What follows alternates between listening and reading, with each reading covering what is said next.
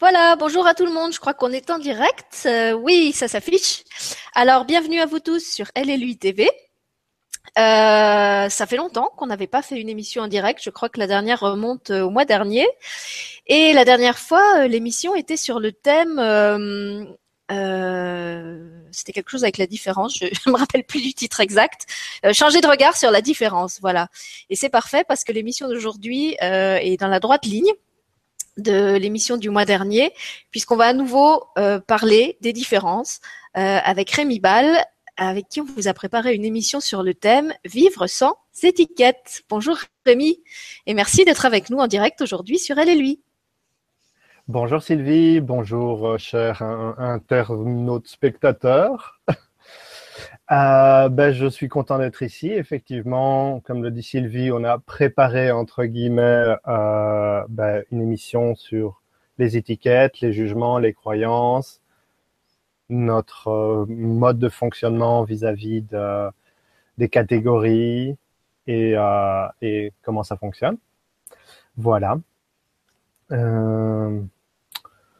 Voilà, je sais pas trop comment je pourrais introduire bah, ça. Ce que, je, ce que, je, peux dire, moi, c'est que ça, ça entre en fait dans, dans une ligne d'émission euh, qui, comme je l'avais euh, annoncé, vont se développer sur euh, Elle et lui. Donc, il y a eu cette première émission, Changer de regard sur la différence.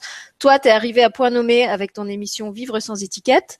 Euh, et puis, c'est euh, vraiment un, une, une, une une tendance euh, qui va se développer sur la chaîne puisqu'il y a plein d'autres émissions en préparation euh, autour euh, du handicap par exemple, autour de maladies ou de fragilités qui sont mal connues.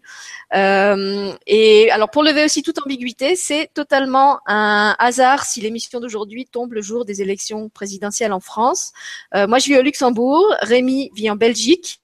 Euh, donc on est assez indirectement concernés tous les deux par tout ça. Mais finalement, quand on s'en est rendu compte, euh, on s'est dit que c'était euh, complètement dans le sujet, puisque justement au moment de ces élections, on a toutes ces étiquettes de partis politiques, de cases, de, petites boîtes de rangement où on essaye de ranger les gens. Et c'était vraiment cette thématique-là qu'on voulait aborder aujourd'hui parce qu'elle nous semble un petit peu dépassée. Euh, le, règne des boîtes à chaussures euh, nous semble révolu tous les deux, et je trouvais vraiment bien que Rémi euh, arrive avec l'idée de, de, de, faire tomber quelques murs aujourd'hui. Je crois que c'est vraiment ce dont le monde d'aujourd'hui et de demain a besoin. Voilà, donc je te, je te rends la parole, Rémi, je te laisse démarrer comme tu veux, et si tu as besoin que je te pose une question ou, que tu vois pas comment comment y aller, tu okay. on trouvera quelque chose. Très bien. Bien, euh, moi, ce que, j'ai envie de parler, c'est effectivement de la liberté de vivre sans étiquette et un peu peut-être euh, comme, comment je suis, je parvenu à appréhender ça et à le vivre personnellement. Et euh, peut-être pour commencer, parce que j'ai une amie qui m'avait demandé finalement, c'est quoi des étiquettes? Je vais définir un peu ce que c'est, c'est-à-dire mettre une étiquette à l'étiquette. Voilà, parce qu'effectivement, en préparant l'émission, on s'est rendu compte que l'étiquette, ça renvoyait déjà pas à la même chose pour tout le monde. Ça peut être l'étiquette qu'on colle sur les cahiers d'enfants, ça peut être euh, l'étiquette euh, du prix des marchandises, euh, il y a l'étiquette sociale. Donc déjà, derrière ce mot étiquette, il y a plein de connotations. Et Rémi s'était dit, ce serait bien que je commence peut-être par définir ce que j'entends par cette notion d'étiquette. Voilà. Donc euh, l'étiquette euh, à la base c'est un bout de papier qu'on colle sur un contenant pour indiquer son contenu. Donc par extension c'est devenu euh, une forme de, catégorie dans la place dans laquelle on place un objet, un individu, une idée, une, attitude. Et ça peut être aussi une forme de jugement, c'est-à-dire une étiquette peut non seulement avoir, disons, une indication sur ce que c'est factuellement, mais aussi un jugement moral. Est-ce que c'est bien? Est-ce que c'est mal? Est-ce que c'est bien ou mal d'un point de vue extérieur à moi ou pour moi? Parce que on peut aussi voir les choses de son propre point de vue et ne pas se fier à une étiquette fixée par l'extérieur. Euh, donc là, je pense que qu'on a donné une, petite définition de l'étiquette qui, qui, permet d'un peu recentrer, le, enfin en tout cas de voir de quoi on parle. Euh, et puis maintenant, ce que j'aimerais bien parler, c'est quels sont les avantages des étiquettes. Parce que le thème, c'est vivre sans étiquette. mais ça sous-entend aussi qu'à un moment, on vit avec des étiquettes. Et d'une certaine manière, qu'on a été éduqué à vivre avec des étiquettes, des, euh, des catégories, des, des, jugements, et que c'est notre façon de fonctionner acquise euh, dans, dans, notre enfance. Et je pense que ça serait assez rare d'avoir des, téléspectateurs qui n'ont pas connu un environnement où il n'y a aucun jugement et très peu d'étiquettes, à part les étiquettes dont on a besoin pour communiquer. Voilà, c'est une des questions qu'on s'est posées en, préparant l'émission euh, tous les deux. On, s'est demandé si finalement euh, on avait gardé ces étiquettes pendant tellement longtemps, même si elles ont évolué bien sûr au cours du temps. Si on en avait eu besoin tellement longtemps, pourquoi? Quel était le sens de mettre des étiquettes sur le monde? À quoi ça sert? À quoi ça nous aide? Euh, Et à partir de quel moment, puisqu'on disait que nous on, pensait qu'était venu le moment de vivre sans étiquette ou en tout cas avec moins d'étiquettes, et eh ben ça devient dépassé ou enfermant d'avoir trop d'étiquettes euh, collées sur le dos. Euh, donc en, voilà, je te laisse Rémi expliquer pourquoi, dans un premier temps, on s'est dit qu'effectivement les, les, étiquettes étaient nécessaires et dans une certaine mesure l'étaient peut-être encore. Voilà. Donc d'une certaine façon, moi je me suis dit aussi, les mots sont des formes d'étiquettes.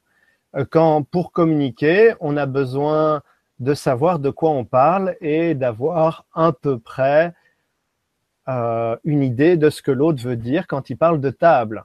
Si on n'a pas l'étiquette table, bien on ne sait pas savoir de quoi on parle et on ne sait pas savoir à quoi ça peut servir ou ce, sur quoi l'autre veut communiquer. Évidemment, donc le langage est une suite d'étiquettes avec des définitions qui nous permettent de communiquer plus ou moins facilement.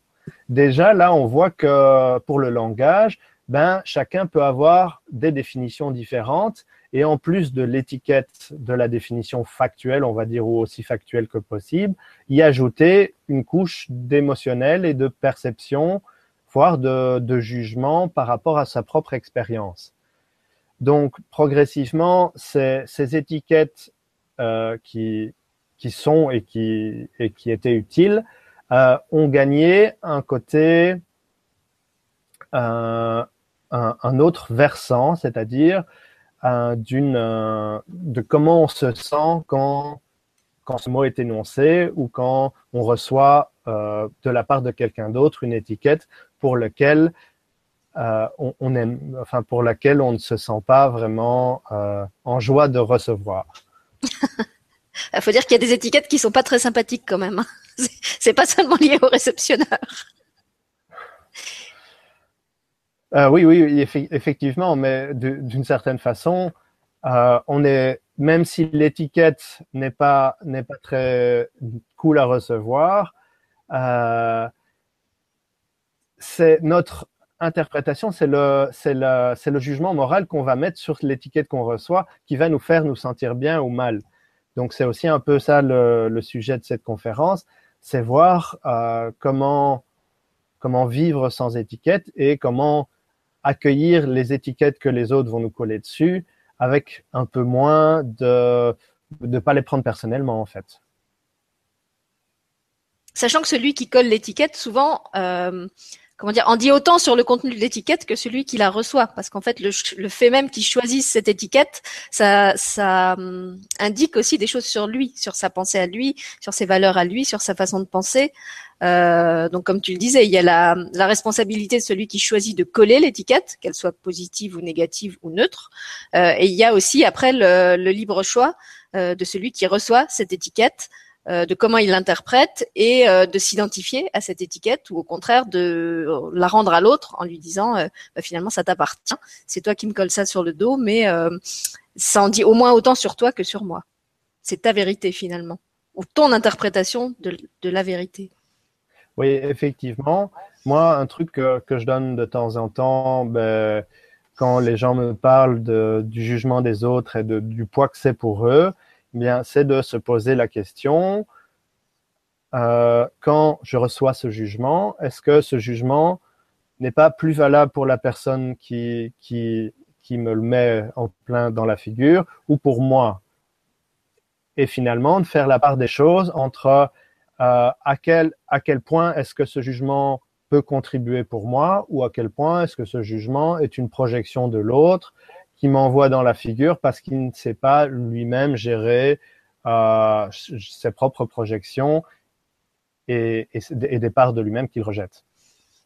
Oui, moi je dis toujours qu'on a on a la liberté en fait de on, on ne peut pas tellement changer les autres, on peut pas influer ni sur leur façon de penser et souvent même pas non plus beaucoup sur leur façon de faire. Par contre, euh, on, on, peut ne pas euh, laisser entrer dans son dans son champ de pouvoir, dans son euh, intimité, enfin je sais pas comment dire, on, peut ne pas prendre pour soi euh, des choses euh, blessantes ou, ou, agressives ou désagréables qui peuvent être lancées contre nous, un peu comme si on, on vous lance un caillou. Euh, vous pouvez rattraper le caillou, vous n'êtes pas obligé de le renvoyer à la personne et de lui faire mal aussi. vous pouvez simplement l'attraper entre vos mains et décider que vous le posez par terre et que ça vous blesse pas. pour vous donner un, un exemple plus concret, quand j'étais étudiante, euh, j'ai travaillé en Allemagne pendant plusieurs années et en général ça se passait très bien. Et puis euh, donc je travaillais dans une librairie et un jour je suis tombée sur une cliente euh, un peu âgée qui avait dû connaître la guerre et qui m'a envoyé assez brutalement à la tête une remarque très désagréable sur le fait que j'étais une salle française et que je ne devrais pas être là à prendre le travail des Allemands. donc sur le moment, j'ai trouvé ça assez injuste. Euh, D'abord parce que je prenais pas le travail des Allemands, j'étais qu'une saisonnière et je prenais le travail de personne. Euh, en plus, euh, elle s'énervait après moi euh, parce que je n'étais pas en mesure de lui donner le, le livre qu'elle voulait, euh, mais j'étais débutante. Donc et puis c'était dans une langue qui n'était pas la mienne, donc pour moi c'était pas facile. Et puis donc voilà, sur le moment j'ai pas trop compris pourquoi elle, elle m'agressait de cette façon. Et après avec le recul, je me suis dit que c'était sûrement quelqu'un qui avait vécu la guerre, qui du coup avait dû garder une sorte de, de rancune contre les, les, Français qui étaient les méchants, qui avaient humilié les Allemands, etc. Enfin, qui avait tout un contexte sûrement euh, idéologique et culturel, et culturel derrière ça, qui faisait qu'elle me jetait justement ce, ce, cette parole récente à la tête, mais qu'en fait c'était pas vraiment moi, Sylvie, qui était visée à, travers ça, c'était quelque chose qui appartenait à son histoire à elle.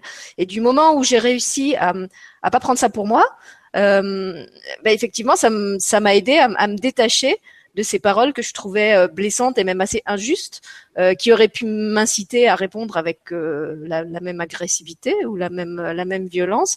Et ça m'a permis de, désamorcer ce, cette espèce de, petit conflit larvé qui était en train de, de se lancer justement pour une histoire d'étiquette. Mm-hmm. En fait, ce qui se passe, c'est au fur et à mesure qu'on apprend à, gérer ben, ces, projections, ce jeu-là, euh, à, le, à, le, prendre avec un peu plus de recul et à s'observer en fait. Mais finalement, quelle est la part de moi qui, qui reçoit ça avec difficulté?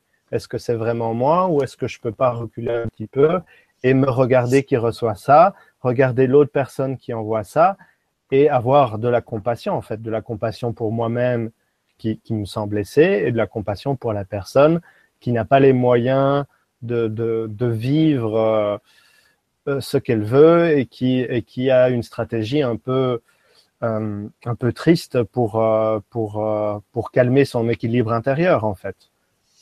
Oui, des fois c'est juste maladroit. C'est des personnes qui savent pas, qui savent pas ou qui n'ont pas les moyens parce qu'on leur a appris d'exprimer autrement un mal-être, une frustration, une, enfin quelque chose qui, qui est resté comme une blessure dans leur histoire. Et ça, moi, je me rends compte vraiment quand, quand la, quand l'interlocuteur il vient appuyer sur mes propres blessures. Autant c'est facile euh, de faire la part des choses et de euh, de prendre de la distance et de pas réagir. Euh, comment dire, de ne pas surréagir, de pas être dans une émotion disproportionnée quand j'identifie la, la, blessure de l'autre, mais que ça vient pas appuyer sur la mienne. autant quand on est euh, comment dire, quand, quand ça, ça, ça, appuie sur quelque chose qui est encore à vif chez nous, euh, d'un côté c'est une aide parce que ça, ça, met le doigt justement sur quelque chose qui est pas guéri et ça nous, ça nous invite à aller voir ce qu'il y a là derrière et, et, ce qui se cache et ce qui est difficile et ce qui demande à être apaisé.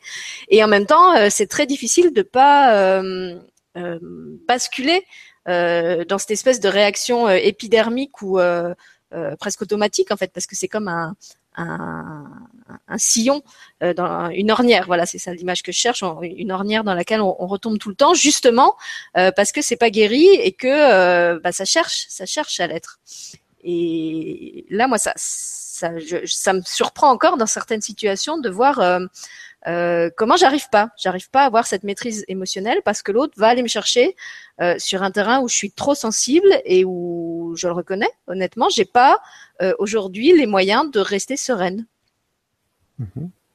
Mais ça, effectivement, et c'est pour ça que les outils de communication vont faire partie un peu de, la thématique de cette conférence sur sur les étiquettes. C'est savoir communiquer et puis savoir s'accueillir dans, dans ses limites, c'est-à-dire euh, ben, à un instant donné, il y a des choses que j'arrive pas à faire et que j'arrive pas à supporter. Et c'est ok parce que euh, parce que je veux me traiter avec bienveillance. Et ça inclut aussi de pas pouvoir euh, y arriver à tous les coups. Et de et de et de m'accepter autant que possible comme je suis pour le moment. Donc, ben, s'accepter, voilà, ça va permettre de revenir peut-être un peu sur euh, sur euh, sur les jugements. Euh, c'est une bonne façon de mm, de résister aux étiquettes que les autres vont poser sur sur soi et, et d'accepter les trucs qu'on n'arrive pas encore à accepter aussi. C'est-à-dire que oui, on est ce qu'on est à un moment donné et, euh, et, euh, et si on veut se traiter avec bienveillance, bien, c'est accepter comment on réagit pour le moment. Alors, Sylvie, est-ce que tu as des, des, idées pour revenir un peu sur le débat? Enfin, en tout cas, sur le, sur le, sur le thème des étiquettes. Euh, bah, peut-être je peux simplement raconter comment on en est venu à l'idée de, cette émission. Euh, donc on avait effectivement plusieurs choses qu'on voulait aborder. Et puis euh, j'ai raconté à Rémi que quand j'ai fait faire mes, mes nouvelles cartes de visite euh, professionnelles, euh, ou quand je les distribue, souvent les gens me demandent pourquoi j'ai pas mis sous mon nom la mention Sylvie Petitsa auteur ou Sylvie Petitsa artiste ou Sylvie Petitsa enseignante. Et chaque fois je leur réponds que je me suis posé la question de cette fameuse étiquette que j'aurais dû mettre sur ma carte.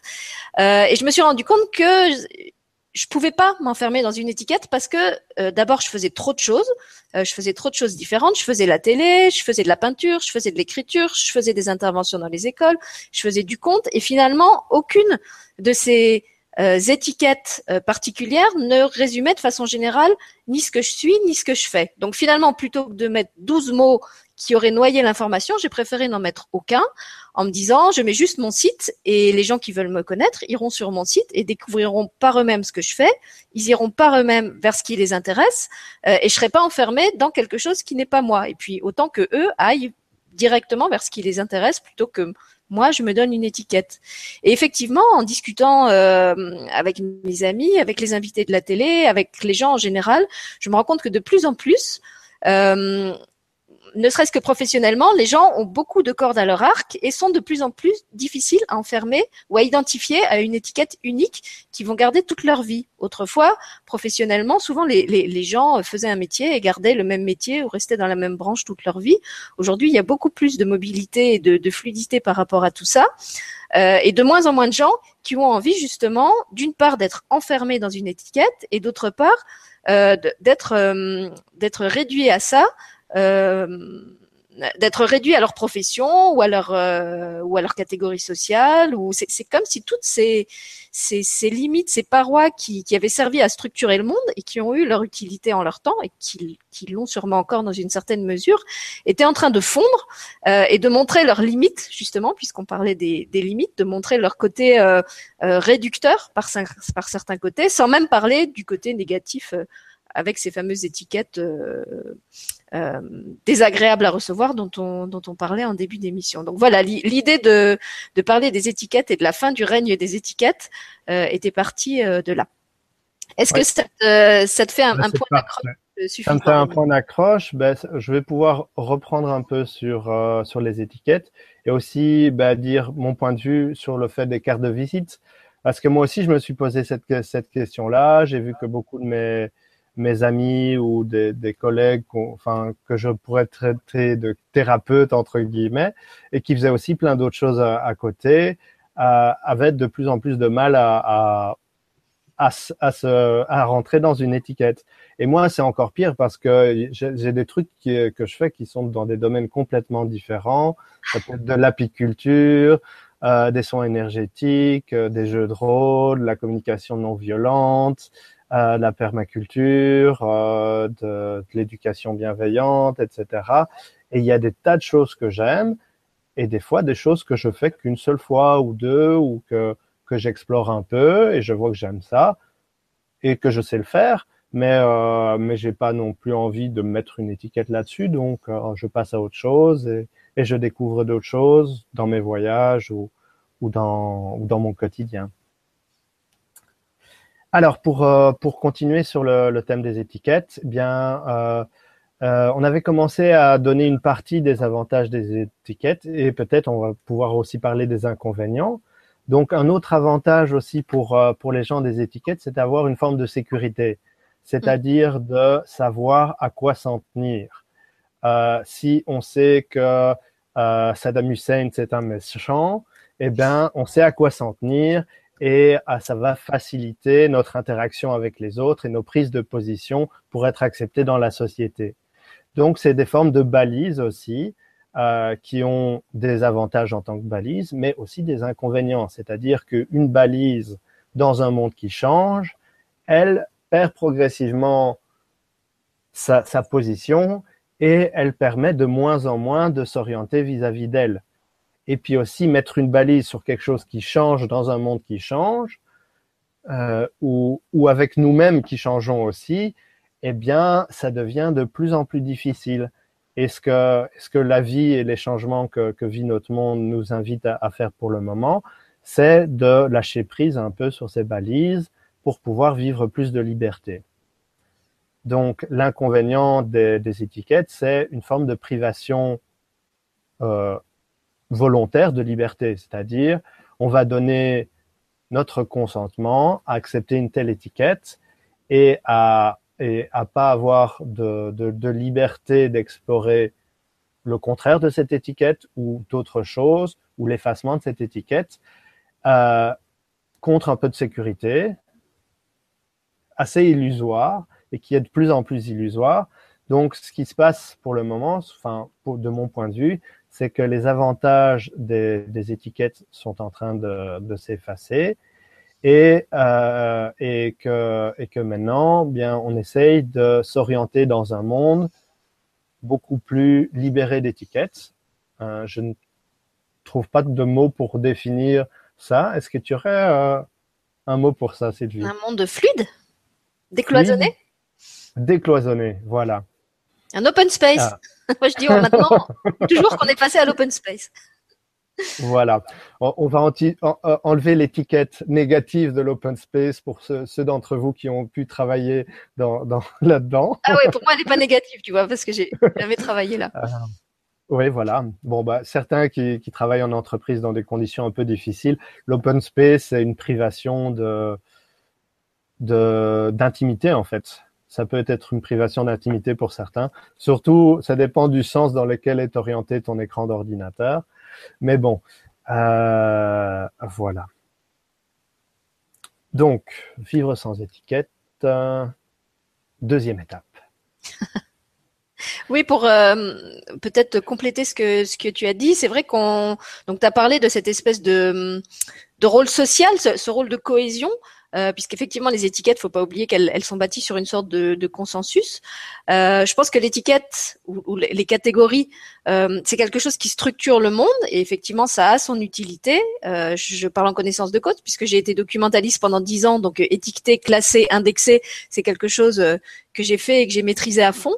je pense que c'est quelque chose aussi qui structure euh, la personnalité qui lui permet de, de, de se donner des repères. Tu as parlé de balises tout à l'heure. Pour moi, c'est tout à fait ça.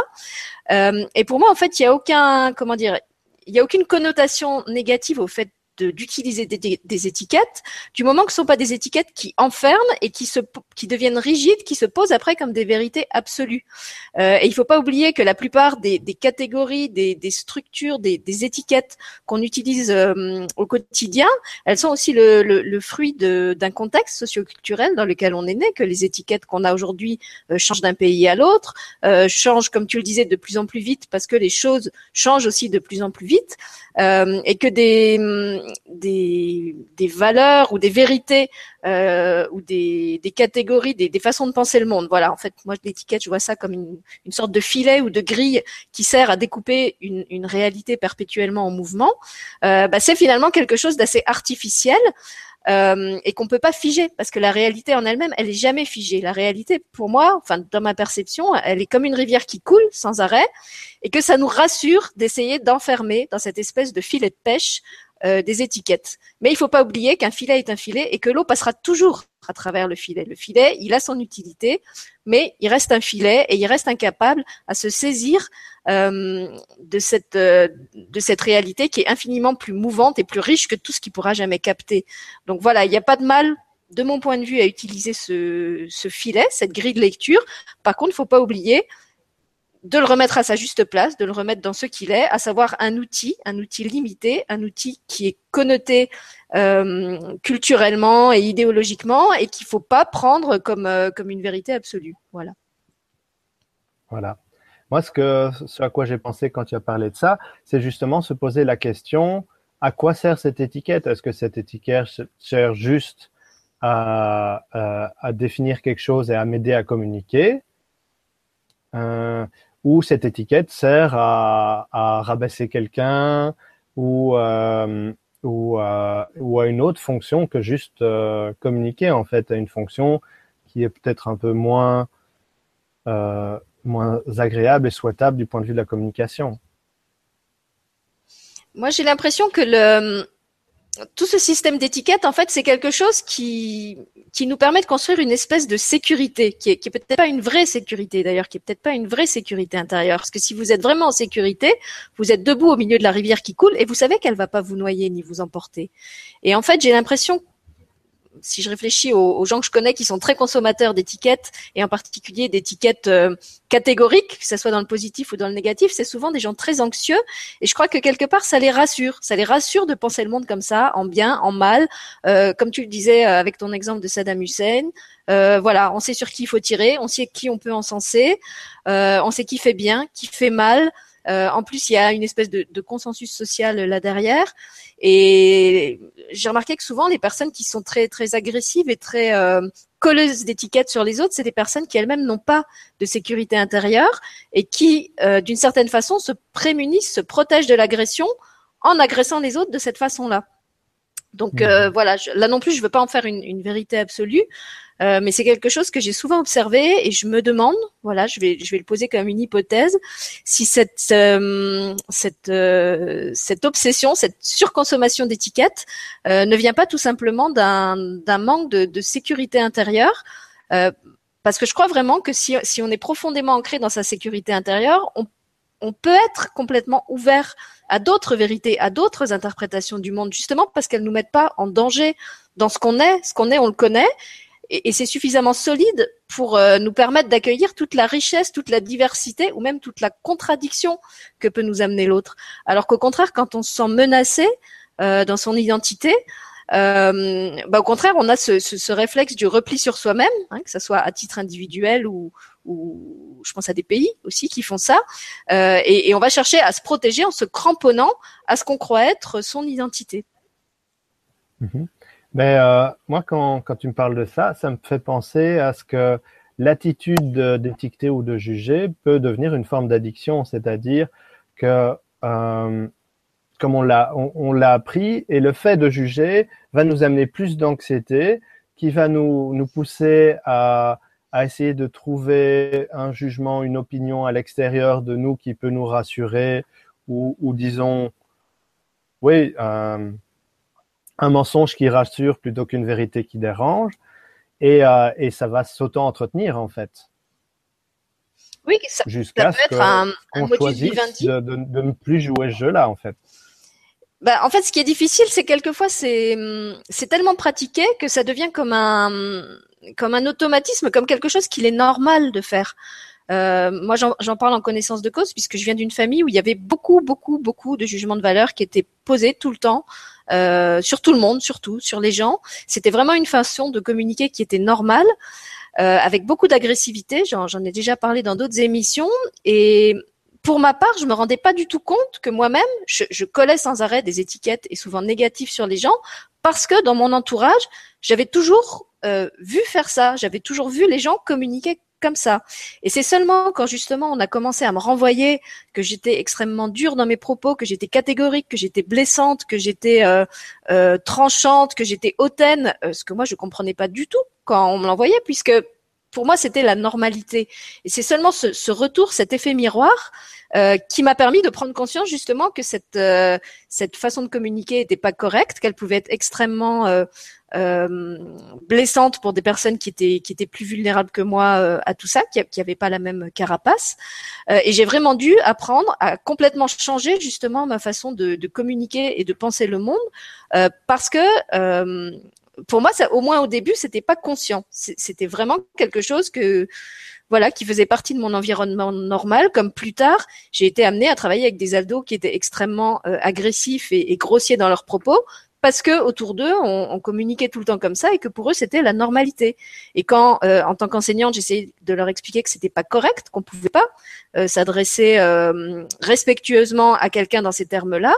Euh, ils comprenaient pas pourquoi moi ou un autre enfant pouvait être blessé par les étiquettes qu'ils employaient, euh, parce que pour eux, ces étiquettes-là étaient complètement... Euh, euh, c'était une violence qui était tellement banalisée que c'était comme si elle avait été vidée de son sens, en fait. Tu vois, mhm. la, la, la, comment dire, la charge émotionnelle qui était dans les mots n'était pas la même pour moi et pour eux. Ouais, ben voilà, ça me donne un angle pour euh, pour euh, pour vivre euh, avec moins d'étiquettes, c'est de, de réfléchir à la communication et peut-être de, de prendre l'habitude de vérifier auprès des gens avec lesquels on discute comment c'est pour toi quand je te dis ceci et, euh, et, et, de, et de voir que finalement, il y a une grande diversité dans, dans les formes d'éducation et dans, dans les codes linguistiques de, de des gens qu'on va rencontrer. Et cette variété des rencontres, moi, moi j'adore ça quand, quand, je voyage, et où il y a en plus d'autres langues et, et d'autres, euh, d'autres, euh, d'autres systèmes de politesse que, que chez nous. Euh, c'est, très intéressant justement de vérifier parce que dans, dans une communication avec si peu de balises en commun, eh bien, euh, c'est si on veut avoir ce qu'on ce qu'on cherche à obtenir, il va falloir vérifier est-ce que pour toi ça veut bien dire ça, est-ce que c'est comme ça, etc. Donc passer un peu plus de temps à communiquer, mais cette forme de communication et cette vérification va être euh, va être très constructive pour les, les, deux parts qui vont pouvoir voir que le monde est plus vaste et qui vont pouvoir voir que des étiquettes dans d'autres cultures ont d'autres significations, ou euh, que les sensibilités sont pas forcément les mêmes.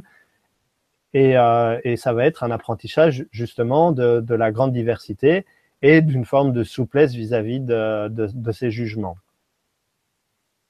Et c'est, bah d'ailleurs, je crois que c'est une des bases de la communication bienveillante. Hein. Moi, je suis pas, suis pas spécialement formée, mais il me semble qu'une des, demandes, une, des règles de la communication bienveillante, c'est de reformuler euh, ce que l'interlocuteur t'a dit en lui demandant de valider si ce que tu as compris est bien aussi euh, euh, l'intention qu'il avait mise dans son message.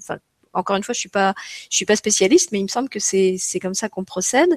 Et euh, par rapport à, ce que tu dis, j'ai envie d'ajouter que ça me semble encore plus important euh, euh, Aujourd'hui, à l'ère de la communication virtuelle qu'on utilise de plus en plus, on, on en parlait tout à l'heure euh, hors émission où je te disais que moi j'utilise de, de, moins en moins le téléphone et de plus en plus euh, ou Facebook ou Skype ou, ou, les mails pour communiquer avec les gens.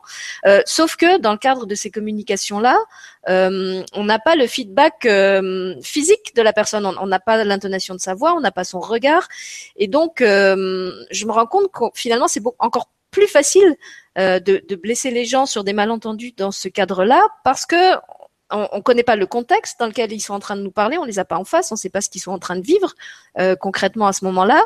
Et euh, quand on formule les choses, on, si, si, si c'est reçu de travers, on va pas forcément le percevoir, justement parce qu'on on voit pas la personne. Euh, et voilà, je me, je me rends compte qu'il y a finalement beaucoup, beaucoup de, de malentendus et de blessures inutiles qui se, qui se produisent à travers ça, à, cause de toutes ces, informations qui nous manquent euh, pour décoder euh, ce qui, dans notre jeu d'étiquette, euh, peut n'être pas perçu ou reçu de la même façon par l'autre. Moi, je dirais que c'est pas sûr que ce soit des blessures inutiles.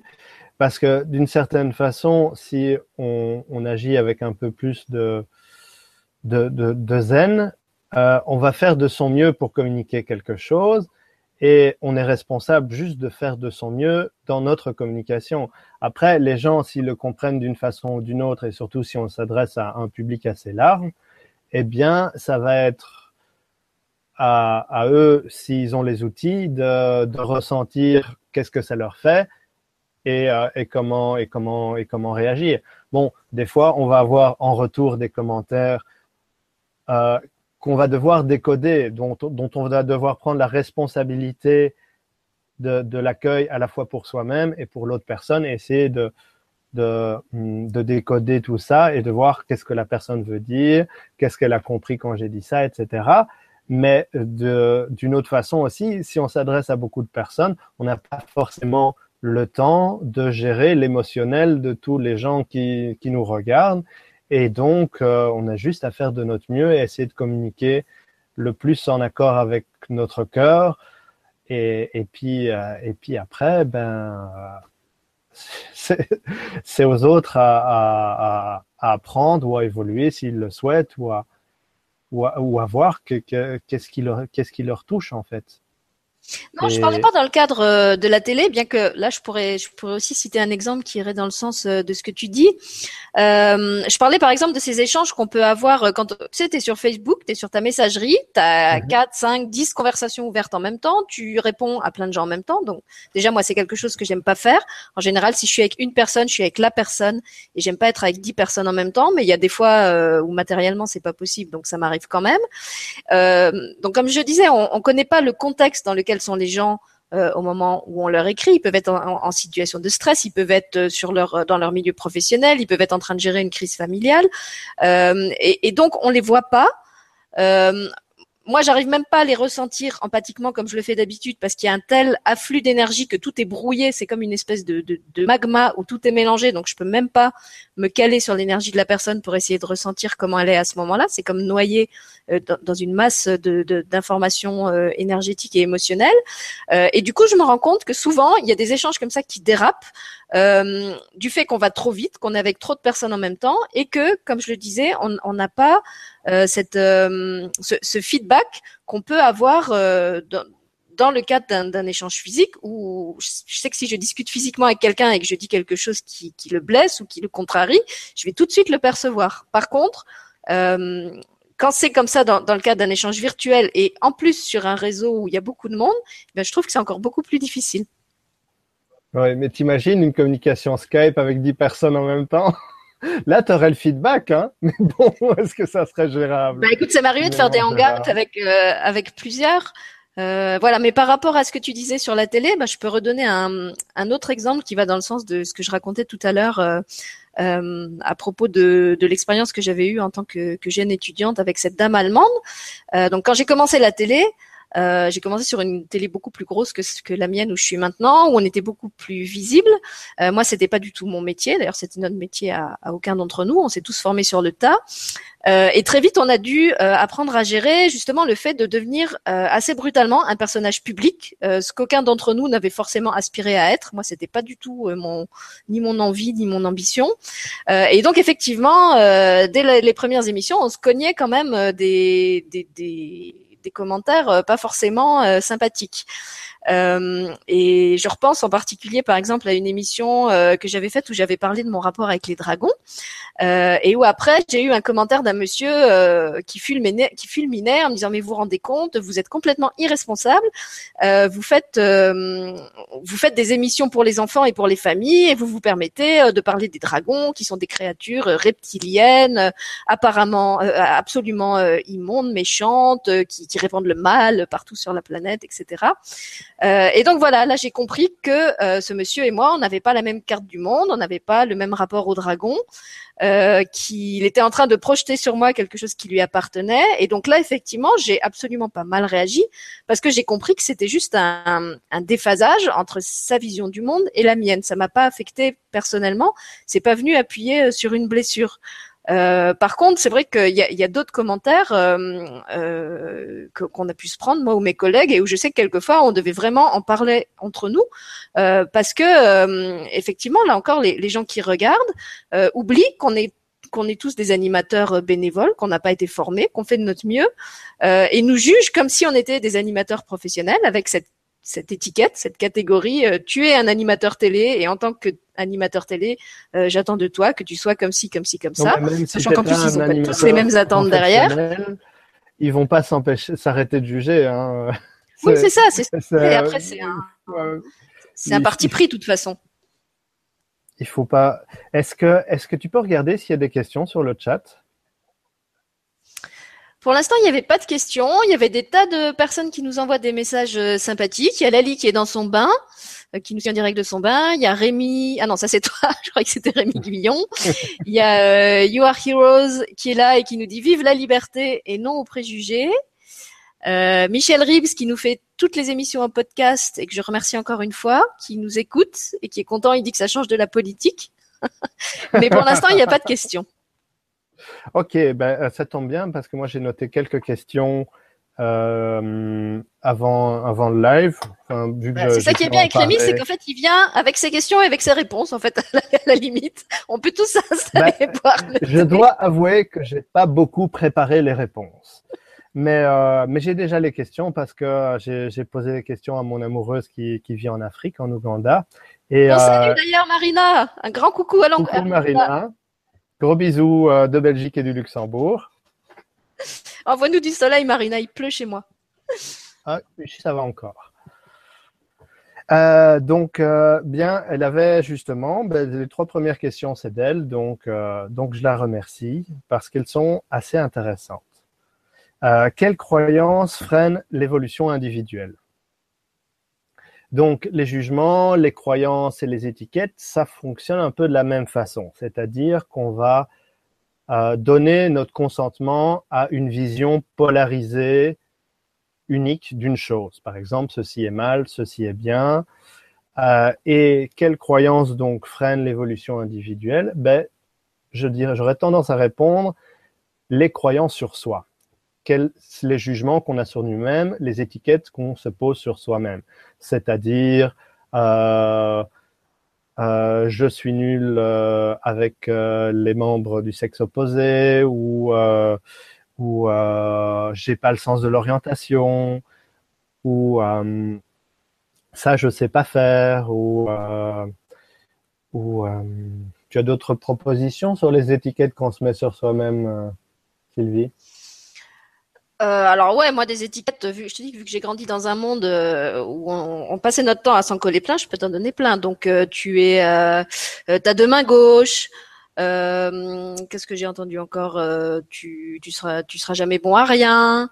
Euh, t'es vraiment, je te dis, moi j'ai eu beaucoup que j'étais hautaine, que j'étais prétentieuse. Euh, ah, un truc que j'ai eu très souvent aussi, c'est que j'avais pas d'ambition. Donc tu vois, c'était c'était complètement contradictoire avec ce que d'autres me renvoyaient. Et là aussi, ça montre bien que justement, euh, de toute façon, c'est impossible d'arriver à entrer dans les, à, satisfaire le jeu d'étiquette de tout le monde, puisque les, les, gens ont chacun leur, leur, grille de lecture, leurs attentes, euh, et que chacun va te va te demander si tu essayes de te conformer à ce que tu, à ce qu'il voudrait que tu sois, euh, d'être quelqu'un d'autre. Donc à la, à la fin, t'es t'es plus personne, t'es plus toi-même si tu essayes de, contenter tout le monde. Voilà. Moi, quand tu as partagé les, jugements que, tu avais vécus, j'ai senti aussi mon cœur se, contracter, en fait. J'ai senti en moi ce truc qui dit euh, non, ça, ça, ça, ça, réduit mon ma possibilité d'être. Euh, ça réduit la, ma capacité d'aimer et ma capacité de m'aimer moi-même, en fait. Donc, les croyances qui, qui nous freinent, c'est d'une certaine façon les croyances qui réduisent notre amour, à la fois l'amour qu'on peut se porter à soi-même et l'amour qu'on peut porter aux autres. Parce qu'évidemment, quand quelqu'un d'autre va nous envoyer un jugement dans la figure, eh bien, ça va être plus difficile de l'aimer. En tout cas, ça va, ça va affecter notre, notre envie de contribuer pour lui. Et, euh, et, et voilà. Aussi, euh, ben je vais embrayer directement sur la deuxième question qui était comment vivre et grandir entouré de croyances et de jugements. Eh bien, pour la plupart d'entre nous, on fait l'expérience de débuter notre notre formation dans un environnement où les jugements sont la norme euh, et où il y a beaucoup de ça en fait. Et, euh, et je sais pas trop comment vivre et évoluer là-dessus. Quels sont les trucs qu'on pourrait donner euh, aux gens, enfin, disons aux personnes qui ont été éduquées dans un environnement comme ça, et peut-être aux parents qui aimeraient éduquer leurs enfants avec moins, moins de jugement, moins d'étiquettes. Euh, voilà. Alors, pour les euh, parents qui veulent éduquer leurs enfants avec moins d'étiquettes, je peux vous dire qu'il y a une super télé qui s'appelle Famille TV. Euh, c'est sûrement pas la seule, il y en a d'autres, mais on a fait justement euh, pas plus tard que la semaine dernière une, une euh, émission sur la non-violence éducative et je sais qu'elles en ont plein d'autres en projet. Donc, si vous cherchez des clés concrètes sur comment éduquer vos enfants dans, dans, dans un climat de, de, bienveillance et de de, de n'étiquette, de non-étiquette comme euh, You Are Heroes. Euh, voilà, vous pouvez aller voir euh, sur Famille TV. Et euh, c'est ce que je voulais ajouter d'ailleurs quand tu as commencé à en parler. Je pense qu'il y a quand même une prise de conscience par rapport à tout ça et beaucoup de familles euh, qui essayent justement de, de, de, de réfléchir à l'éducation qu'elles donnent à leurs enfants, de plus être dans cette éducation très euh, là aussi un, petit peu hérité d'un modèle qui a, qui a, qui a, montré ses limites. Euh, il y a plein de d'autres façons de faire qui se développent maintenant, euh, que ce soit dans les, les, façons de communiquer en famille, les règles de la vie en famille, euh, les façons de, de, de, scolariser les enfants ou de leur faire l'éducation à la maison. Enfin, voilà, ça, ça bouge et je crois qu'il y a là aussi justement ce, ce, ce règne de l'étiquette, il est un petit peu en train de, de s'écrouler. Euh, et puis, euh, ce que je voulais ajouter aussi, quand tu disais, je, je vois pas trop comment euh, on peut on peut faire abstraction de ça. je pense qu'effectivement, en tant qu'enfant, on n'a pas le choix. On arrive dans la famille où on arrive, mais en même temps, cette famille, moi, je pense qu'on l'a choisie. Donc, qu'elle pose des étiquettes ou pas, c'est qu'on est là pour apprendre et y faire des expériences qu'on y fait. mais j'ai perdu mon fil. Qu'est-ce que je disais?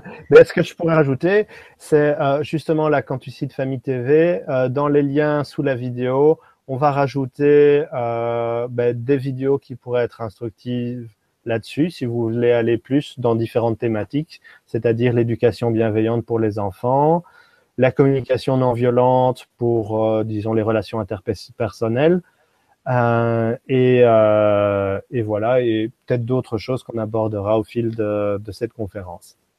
D'accord. Alors tu me diras ce que tu veux que je mette euh, en lien. Oui, ben je, je, ferai un petit, je t'enverrai un petit message avec avec tout ça. Et alors ça y est, ça me revient maintenant ce que je voulais dire. Je pense qu'effectivement, en tant qu'enfant, on, on, est de toute façon comme une éponge qui va absorber toutes les croyances et toutes les émotions qui y a autour de nous, et on peut pas tellement se prémunir de ça. Par contre, après, euh, quand on devient adulte, on peut aussi faire le choix de trier, de trier les étiquettes qu'on nous a collées sur le dos euh, et, de décider ce qu'on garde et ce qu'on garde pas. Qu'est-ce qui fait sens pour nous? Qu'est-ce qui nous aide à construire? Qu'est-ce qui, dans cet héritage familial ou, éducatif au sens large, euh, est positif pour nous et constitue une richesse? Et, et qu'est-ce qui finalement nous nous, nous plombe? Qu'est-ce qui est comme un poids mort qu'on n'a pas envie de garder et qu'on n'est pas obligé de garder? Je tiens vraiment à, insister là-dessus, quelles que soient les étiquettes qu'on nous a collées sur le dos, que ce soit dans le cadre familial, dans le cadre scolaire, euh, dans n'importe quel cadre, euh, on n'est pas obligé de les garder, on n'est pas obligé de continuer à s'identifier à ça. À tout moment, euh, je suis libre, vous êtes libre de choisir les, les, les, valeurs, les croyances, les, les, les, matériaux, les idées avec lesquelles vous construisez votre monde et votre réalité, et vous n'êtes pas obligé de, de, garder ce, tout ce qui vous, comme, comme disait Rémi, tout ce qui vous, vous fait sentir tout, tout racrapoté, tout petit, tout, tout minable. Voilà, vous avez le droit de le sortir de votre sac, de votre bagage, euh, et de dire voilà, ça pour moi, ça, ça fait plus sens. J'en veux plus, j'en ai plus besoin. Euh, je le sors de mon sac et je le redonne à qui ça appartient. Euh, ben moi, ce que, ce que je pourrais dire aussi là-dessus, en fait, ça m'a fait réfléchir euh, à ça, c'est justement de, de, se poser la question du consentement. C'est-à-dire quand, je reçois une étiquette, est-ce que j'y consens ou pas? Et si j'y consens pas, quelles sont les conséquences? C'est-à-dire, est-ce que le consentement à certaines étiquettes sur moi-même est nécessaire à être accepté au sein de ma famille? Ou si, même si je consens pas, je serai quand même accepté, mais simplement, j'aurai pas cette charge à porter. Et, euh, et la personne qui m'a mis cette étiquette ben, aura peut-être le, retour du miroir et devra la gérer elle-même, en fait, d'une certaine façon. Donc, ce que je pourrais dire, c'est euh, pour, euh, pour les adolescents ou pour, pour, pour les jeunes adultes, c'est de se, de se poser la question quand on reçoit quelque chose, est-ce que, est-ce que je l'accepte ou pas? Euh, Si je l'accepte, quelles sont les conséquences? Est-ce que ça va un peu diminuer mon estime de moi? Ou est-ce que ça va me faire du bien? Parce que des fois, il y a des étiquettes et des croyances qui sont positives pendant un certain temps. Si on te dit t'es génial, ben en même temps, c'est une étiquette plutôt cool. Euh, et ça va peut-être permettre de regagner une forme d'estime de soi, euh, jusqu'à ce que jusqu'à ce qu'on n'en ait plus besoin. Et ça, évidemment, c'est beaucoup plus facile euh, de décoller les étiquettes positives quand on n'en a plus besoin que de décoller les étiquettes négatives qu'on a acceptées parce que les conséquences de ne pas l'accepter au moment où on les a acceptées euh, nous semblaient pires que la, diminution de, de, de notre estime de soi ou de notre capacité d'aimer. Donc, ce qui se passe, moi, ce que, ce que je ressens, c'est dans, les familles, ou en tout cas dans, l'éducation qu'on connaissait avant, c'est que c'est une nécessité pour les enfants d'être acceptés.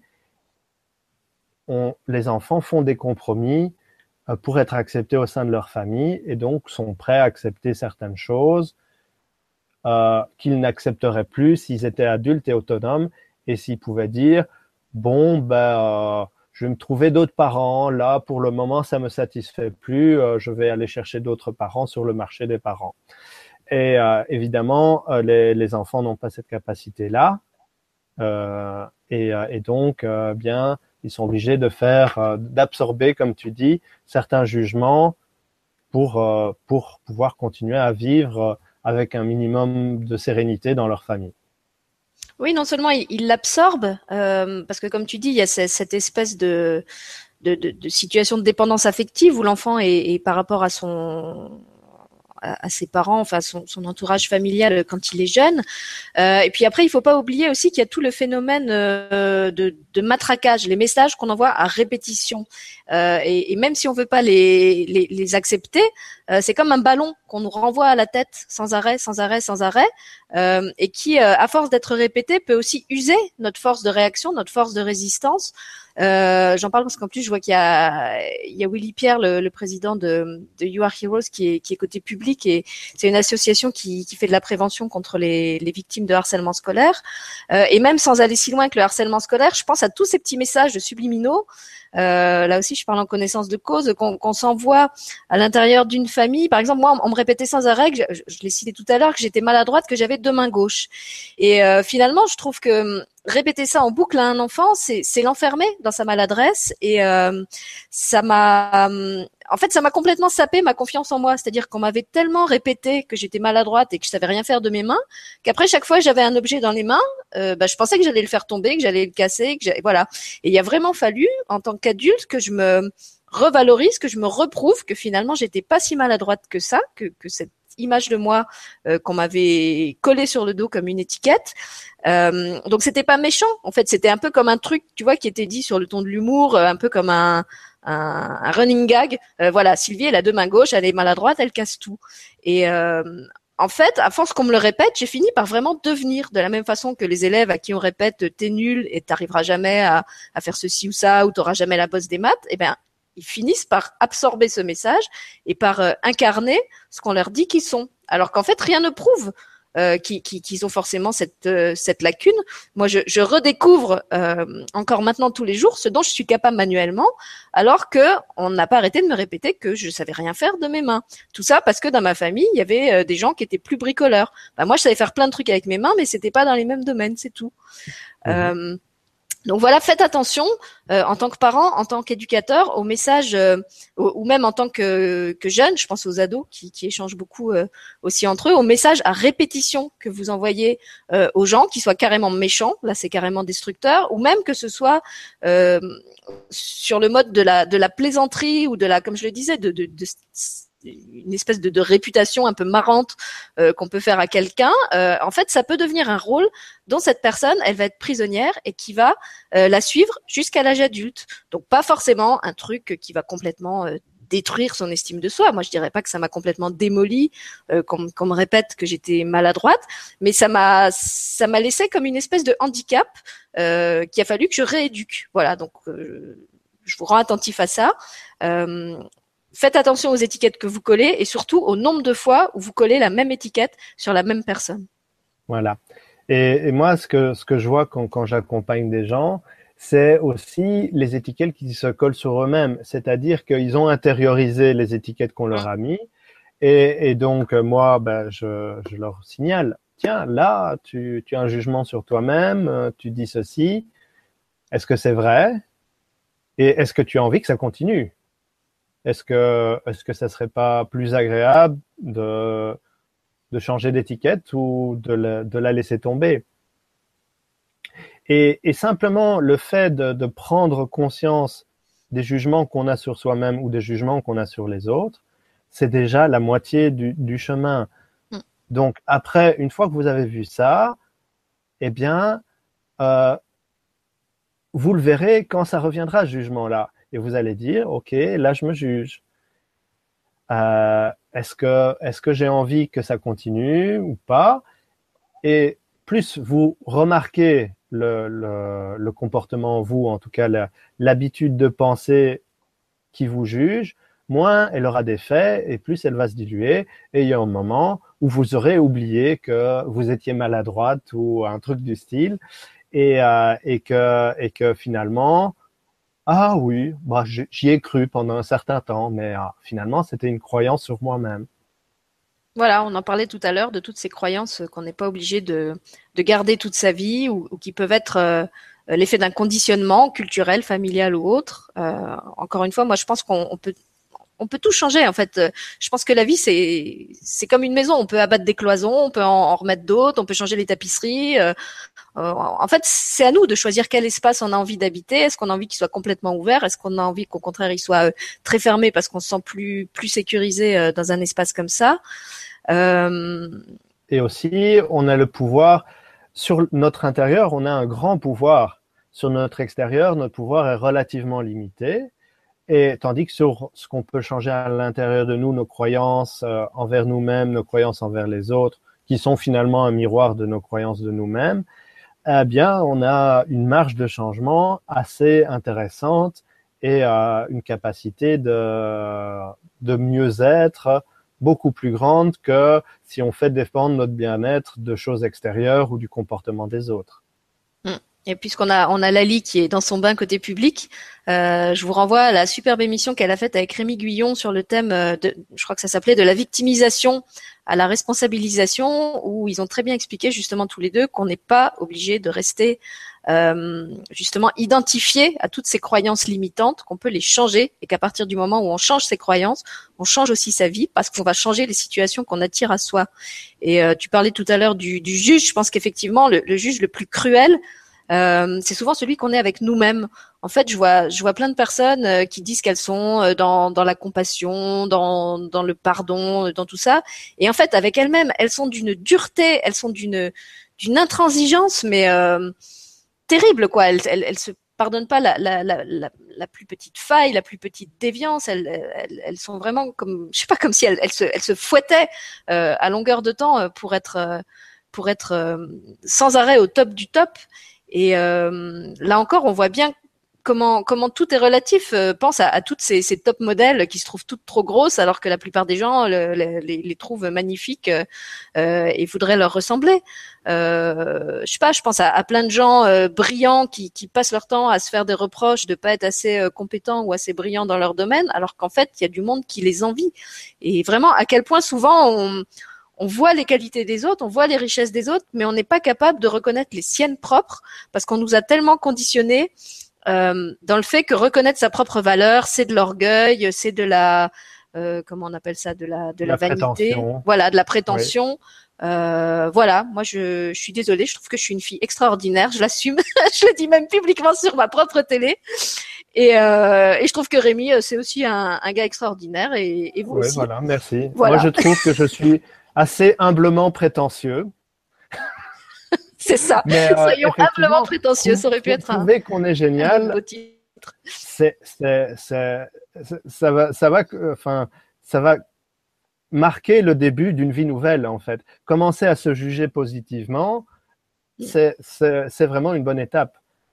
Après, on peut, on peut laisser aussi peut-être tomber le jugement positif, ou en tout cas, mais pour moi, je sens que j'ai encore besoin de jugement positif et je vais en profiter encore un certain temps et euh, que toutes les croyances non plus ne sont pas mauvaises. Si j'ai des croyances positives envers moi-même, mais tant mieux.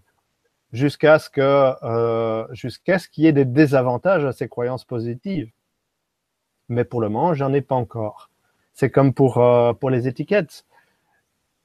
Tant qu'on a plus d'avantages à utiliser les étiquettes qu'à pas les utiliser, ben pourquoi pas? Là, on, choisit ce qu'on va utiliser en fonction de nos besoins, de nos ressentis et de ce qui nous aide à nous construire ou pas.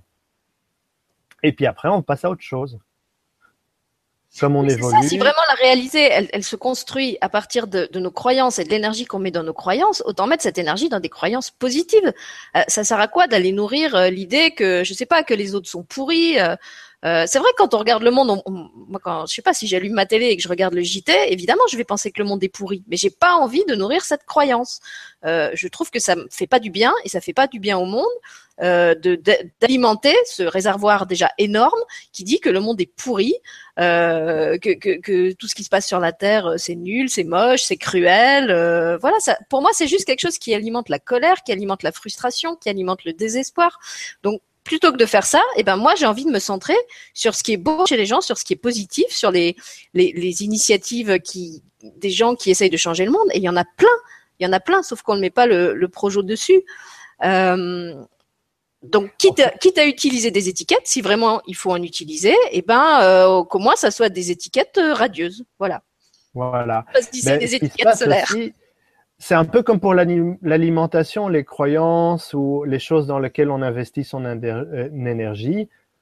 On peut choisir. Vous pouvez choisir les trucs que vous avez envie de manger. Mm. Eh bien, choisissez aussi les trucs que vous avez envie de croire euh, et les trucs dans lesquels vous avez envie d'investir de, l'énergie. Parce que finalement, euh, quand, vous, quand on regarde le temps qu'on passe, euh, on voit dans quoi on investit son énergie et puis à la fin de la journée, on peut faire le bilan. Ah tiens, je me suis laissé distraire à m'investir dans une critique euh, du monde euh, pas très constructive. est-ce que, est-ce que finalement, est-ce que c'est ça que j'ai envie? Et est-ce que la prochaine fois, je ferai pas un peu attention? Donc, je me programme moi, j'aime bien aussi euh, Rémi Guillon et j'ai fonctionné aussi comme ça depuis, depuis que j'avais 12-13 ans, de me programmer des petits trucs dans la tête euh, pour me dire, tiens, là maintenant, la prochaine fois que je vais euh, euh me laisser aller à penser un truc négatif, euh, à, à, à me, me, laisser entraîner dans une croyance négative, il y a un petit truc qui va s'allumer dans ma tête qui va dire, attention, Rémi, là, warning, croyance, croyance négative. Et aussi, ce qui m'arrive, ce que j'ai choisi aussi de faire, c'est quand je parle, c'est attention, là tu dis une connerie ou quelque chose qui est pas complètement aligné. Euh, et alors je dis euh, non, enfin c'est pas exactement vrai. Et et, euh, et j'essaye d'être un peu plus authentique et de dire finalement euh, pas ce qui est, mais pas ce que je voudrais qu'il soit en fait. Quelque chose d'un peu plus proche de ma réalité et de forcément ma vulnérabilité ou mon humanité aussi. Bah écoute, t'as raison d'être authentique parce que côté public, il nous colle plein d'étiquettes sympas. il y a Ah, You Are. Heroes qui nous dit euh, You Are extraordinaire et Catherine Molon qui nous dit Vous êtes super. Alors Ah, merci pour vos étiquettes Molon, solaires. C'est ma maman, donc euh, merci à Ah, ma maman d'accord. qui me suit. Hein, voilà. Ah, c'est pour ça qu'elle te disait que t'étais trop près de la caméra tout à l'heure. Je me suis demandé ce que c'était que ce commentaire. Je comprenais pas à qui ça s'adressait. Ah, les mamans qui veillent. Voilà. Euh, et par rapport à, alors attends, j'avais quelque chose à dire. C'était par rapport à quoi? Euh, Je sais plus. Oui, voilà, par rapport au, choix des étiquettes et, de la réalité qu'on se crée. Euh, une étiquette justement qu'on me colle souvent, et je pense qu'on la colle souvent euh, aux gens qui font le choix d'être d'être positifs, euh, c'est qu'on me dit mais toi tu vis dans un monde de bisounours. Alors une nouvelle fois, je l'ai déjà dit, mais je vais le redire, non, je ne vis pas dans un monde de bisounours. Je suis tout à fait euh, consciente euh, de l'horreur du monde, même si je regarde pas la télé, euh, de toute façon je la ressens, donc j'ai pas besoin d'allumer ma, ma télé pour la voir. Par contre, je fais le choix de pas me centrer dessus. Je fais le choix de pas aller nourrir cette énergie qui me dit le monde est horrible et sans arrêt dans le monde il se passe des choses horribles. Je choisis d'aller nourrir la force en moi qui croit qui croit que l'humain est capable de faire euh, des choses bienveillantes, des choses constructives, des choses intelligentes. Euh, et j'ai pas envie d'al- d'alimenter la polarité contraire. Et, je me disais que je devrais même écrire un conte euh, philosophique où en fait euh, euh, les, les, les, gens sont au milieu de plein de gros réservoirs et en fait ils, ils ont tous le choix. C'est un peu comme un jeu. Moi je vois la vie vraiment comme un jeu. On est cerné par des gros réservoirs et c'est à nous de choisir on va aller mettre notre énergie. Quel réservoir on va aller alimenter? Voilà, on a des espèces de, ballons ou je sais pas des, euh, des des espèces de seaux avec un liquide et puis on choisit dans quoi on va aller déverser cette espèce d'or liquide qui nous habite. Est-ce que je vais aller le déverser dans le réservoir colère? Est-ce que je vais aller le déverser dans le réservoir dépression? Est-ce que je vais aller le, le déverser dans, dans le réservoir euh, euh, révolution Il faut tout péter, euh, justement avec cette idée derrière que le monde est pourri. Ou est-ce que je vais aller euh, le déverser dans le réservoir euh, harmonie, beauté, euh, communication Voilà. Moi, je pense que l'énergie, le carburant, ce que j'appelle l'or solaire, on l'a tous à l'intérieur de nous. Après, la seule différence, c'est qu'est-ce que j'en fais? Où est-ce que je fais mon choix d'aller le déverser? Eh, Est-ce que je veux, je veux aller grossir le- réservoir des, des insatisfaits, voilà ce que j'appellerais des insatisfaits, ou est-ce que je veux aller grossir le réservoir de ceux qui croient que le monde peut changer et, et à mon niveau, eh ben, j'essaye d'alimenter ce réservoir-là euh, sans sans le faire sur la base de, de, de la comme je disais, de la colère, de la frustration, du désespoir et de tout ce qui peut nous happer, parce qu'en plus tout est fait pour nous happer, euh, vers ces espèces de cuves pleines de mazout. Voilà. Moi, je, je veux plus aller vers les cuves de mazout. Ça veut pas dire que j'ai pas conscience qu'elles existent. Ouais, voilà. Et c'est vrai que le concept de bisounours, moi, je, me suis posé la question, quelles sont les croyances derrière ça? Est-ce que est-ce que c'est la croyance que la bienveillance est quelque chose de qui fonctionne pas et qui nous attire des ennuis? Euh, est-ce que est-ce que la gentillesse est quelque chose de, de nul ou de dépassé ou de et évidemment, que- quelle est la croyance contraire? Alors, ça voudrait dire, euh, euh, si je cautionne que l'idée que les bisounours, euh, c'est des naïfs qui sont qui, se font des illusions, est-ce que la réalité alors est un monde où la méchanceté paye, où la malveillance est beaucoup plus fonctionnelle, etc. Et, quand je fais le bilan de toutes ces croyances et, que je choisis finalement qu'est-ce que je veux croire et, comment ça marche aussi, quelle est mon expérience. Parce que dans, notre vie, bah, il y a des moments où on a été bienveillant et où ça s'est bien passé. Il y a des moments où euh, on a été bienveillant et on a eu peut-être des échos sur euh, d'autres aspects de nous-mêmes qui n'étaient pas en paix et, euh, et qui nous ont fait comprendre, avancer d'autres choses. Mais, euh, mais, mais finalement, qu'est-ce qu'on veut croire et qu'est-ce qu'on veut devenir? Voilà, je vous renvoie à la super vidéo de Jérôme euh, euh, Redange sur la puissance du bisounours. Je suis désolée, le bisounours n'est pas une lopette. Le bisounours est quelqu'un qui a choisi euh, de, de cibler en priorité, de mettre euh, toutes ses forces et, et la, la, comment dire, sa plus belle énergie, de son cœur. voilà, à sa plus belle fréquence, à alimenter euh, ce qu'il y a de plus haut dans le monde. Ça ne veut pas dire pour autant qu'il ignore tout ce qui va pas. Voilà, le bisounours n'est pas forcément euh, un être euh, déconnecté de la réalité et incapable de se défendre, parce qu'en plus il y a des bisounours qui savent opposer des boucliers très pacifiques mais très fermes. voilà. Alors, je propose de parler encore un petit peu des croyances et puis je vais parler de, ce que je fais en Afrique et en Europe. Euh, moi, ce que, ce que j'ai constaté quand on parlait des enfants, c'est que de plus en plus, en fait, euh, les enfants, ils se laissent plus poser des étiquettes euh, aussi facilement qu'avant.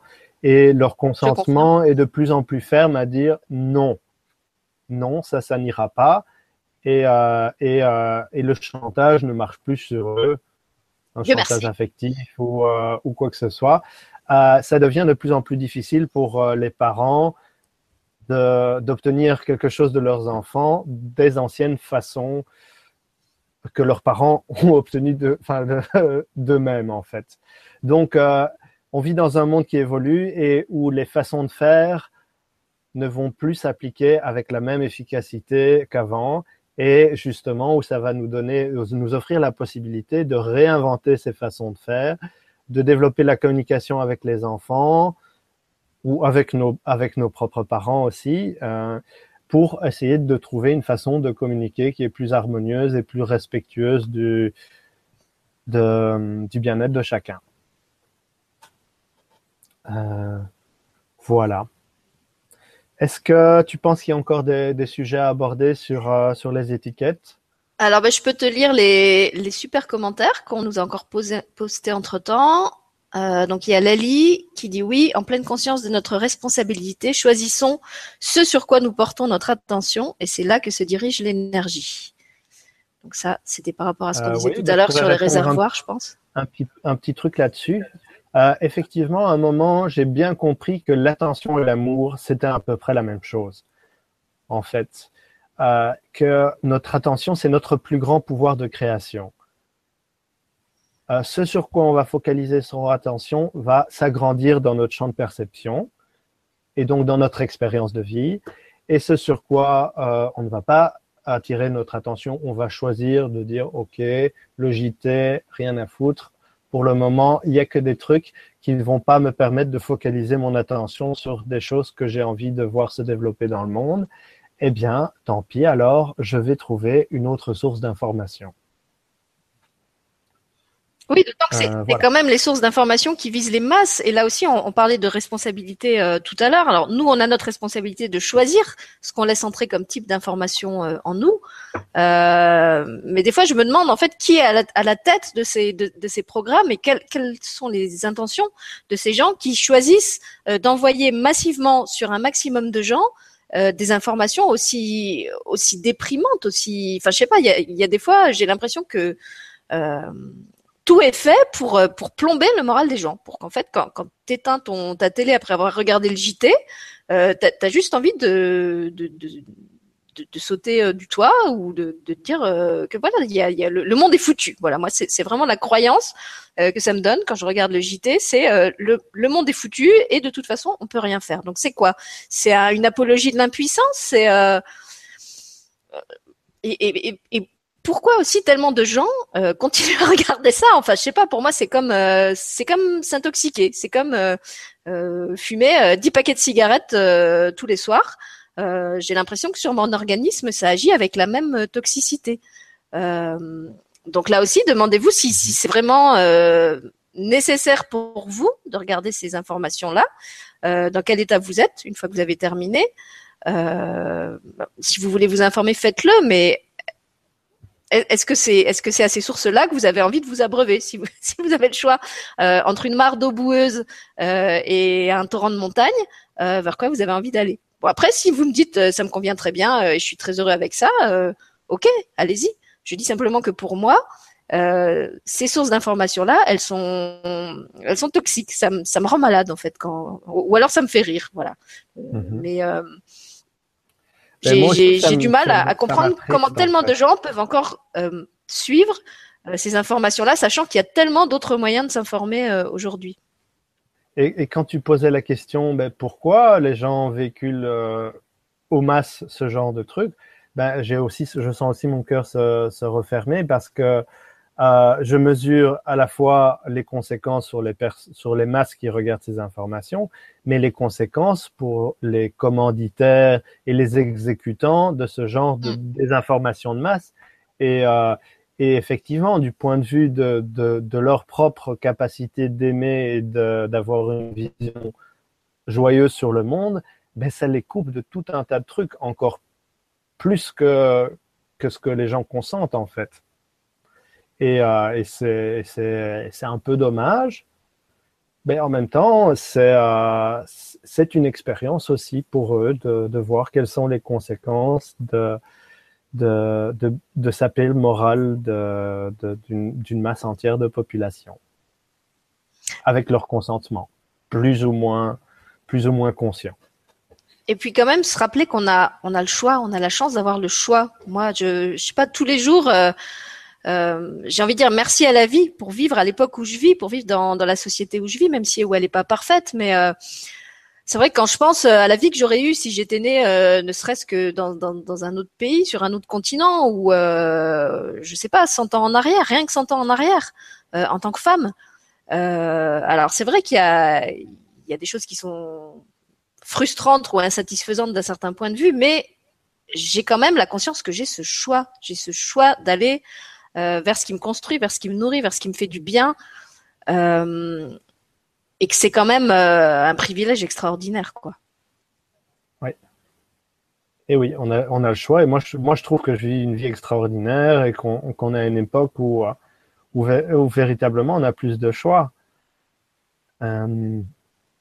Alors, comme tu dis, ça dépend encore un peu euh, de, la zone géographique sur la Terre et qu'il y a des pays sur Terre où, où le choix et disons reste encore un peu à inventer et n'est pas encore une potentialité établie aussi, simplement et facile à disposer que, pour nous ici qui vivons ben, euh, dans des pays quand même assez riches où Internet est quelque chose de facile à, avoir, où, finalement on peut, on peut toucher le chômage ou des revenus euh, quand, quand on n'a pas de travail, et, euh, et, et, donc euh, vivre plus ou moins décemment euh, ses rêves. Bah, puis pas seulement du point de vue matériel, mais on, je veux dire, euh, euh, encore une fois, je pense que j'en parle parce que je suis une femme. On n'est pas dans un, dans un pays où on est euh, matraqué euh, idéologiquement ou, ou, même si elle n'est pas ce qu'elle devrait être, il reste quand même une certaine ouverture de, de pensée, une certaine liberté de pensée, et où on n'est pas, voilà, où on est, où on est ouvert sur le monde, où et, et, même s'il y a des, et puis en plus, moi je trouve que puisqu'on a ce privilège-là, c'est c'est comme un cadeau qu'on nous a fait, mais ce cadeau, c'est pour le partager. Justement, s'il y a des gens qui l'ont pas, c'est à nous. C'est à nous de déjà de, de, de, profiter de tout ce qui est euh, à notre disposition et d'en faire un usage optimal. Et autant que possible, peut-être aussi de, de, de, le partager avec ceux qui n'ont pas encore accès à tout ça, que ça soit à l'éducation, que ça soit à la culture, que ça soit aux nouvelles technologies.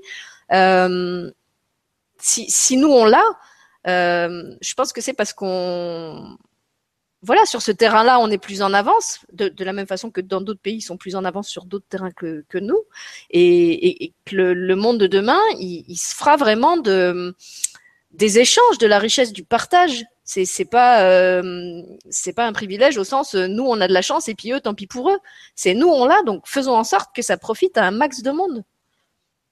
Oui, et d'une certaine façon aussi de nous leur envie de choses. Euh de, belles choses, d'alternatives, plutôt qu'avoir envie de, notre euh, richesse matérielle, eh bien, peut-être avoir envie de d'une d'une forme de, communication plus harmonieuse, de, euh, plus de liberté dans, l'expression ou dans, ce qu'on est.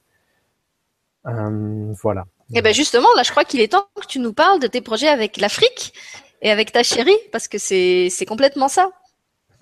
Voilà. Alors, euh, bien, ben, je vais faire un petit, récapitulatif. En fait, euh, j'ai rencontré euh, Marina, qui est mon amoureuse en Afrique, il y a trois ans au Burundi, donc le pays dont elle est originaire. bien là-bas, je, je, passais trois mois et j'aime beaucoup danser. Et à ce moment-là, j'apprenais le tango. Ça fait un an que j'avais commencé à danser le tango. Euh, ce qui, le tango en fait a été un peu euh, euh, la chose qui m'a réveillé à la spiritualité, ou en tout cas qui m'a fait affronter mes plus grandes peurs, c'est-à-dire la, peur des femmes et d'être au contact et la peur d'être rejeté aussi. Et, donc, euh, ben, les six premiers mois, ça a été difficile. Et puis après, ça c'est, j'ai vraiment bien aimé le, ce que le tango m'a apporté. Et donc à ce moment-là, bah, j'essayais de danser du tango, mais en Afrique déjà c'est chaud. Donc euh, il y avait. C'est chaud, mais c'est magique. Moi, quand, quand j'entends ça, en fait, ça, ça me met en joie. Tu te rends compte que tu es belge, tu as une chérie qui est au Burundi, tu la rencontres en faisant du tango. Franchement, à, quelle époque euh, c'était possible avant la nôtre? Eh bien, euh, je sais pas. Faut remonter loin, à mon avis. Hein. Euh, et, et, donc, euh, et donc, euh, comme j'ai pas eu l'occasion de faire du tango, bah, je me dis, bah, je vais apprendre la salsa. Donc, j'avais été à un cours qui m'a pas trop plu, et on m'avait dit qu'il y avait des jeunes qui s'entraînaient à la salsa dans, dans un dans une espèce de salle de fête désaffectée à côté d'un bar assez fréquenté au centre-ville, et, et donc que, que je pouvais aller voir. Et donc, je me suis renseigné, j'y étais une première fois, c'était pas le bonjour, j'y étais une seconde fois, et, euh, et, il se fait que par un miraculeux hasard, euh, Marina aussi était là ce jour-là, et donc euh, ben, j'ai un peu euh, regardé les gens danser la salsa, j'ai posé quelques questions, et puis euh, Marina m'a demandé, mais est-ce que tu pourrais nous montrer le tango? Et donc j'ai dit oui, pourquoi pas, on peut on peut voir ça.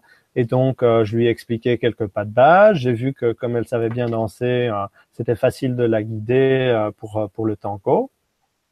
Et, et après ces petites démonstrations, bien, ben, les, les, gens de ce groupe-là m'ont demandé est-ce que ça te dirait pas de, de donner des cours de tango toutes les semaines ici? Et je me suis dit bah oui, pourquoi pas hein, Ça fait une chouette activité. Bon, c'est vrai que j'avais qu'un an d'expérience de tango, mais euh, euh, comparé à ce que les gens savaient du tango là-bas, ça allait pour enseigner des, des cours. À Bruxelles, si je ah, voulais si, enseigner. ça, sortir des étiquettes. Pourquoi Pour être performant et, et, et, maître dans un truc, faudrait forcément l'avoir fait pendant des années? Maintenant, tu as, des, as des gens qui apprennent super vite. Les, les enfants d'aujourd'hui, ils, ils apprennent super vite.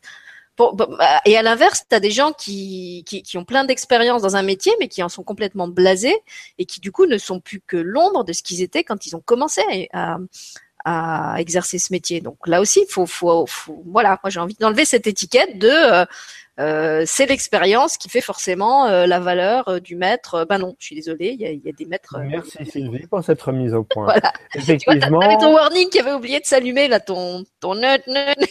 je fait non, il s'est allumé dans ta tête. eh ben c'est parce qu'on était les pattes. et, et, et, effectivement, il y a beaucoup de gens autour de moi qui développent des capacités, même sans avoir suivi de formation ou des trucs comme ça, ou qui se mettent à, guérir les gens ou à faire à découvrir l'auto-soin par eux-mêmes ou euh, à enseigner des trucs euh, qu'on leur a jamais enseigné.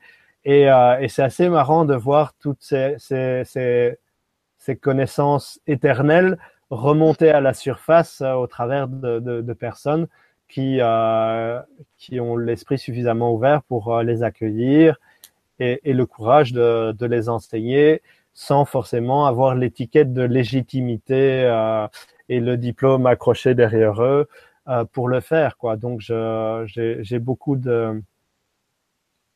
Euh, J'aime beaucoup et j'ai beaucoup de gratitude pour les gens qui, qui ont ce courage-là, parce que moi, je n'ai pas encore complètement ce courage-là, mais c'est en cours euh, dans mes projets.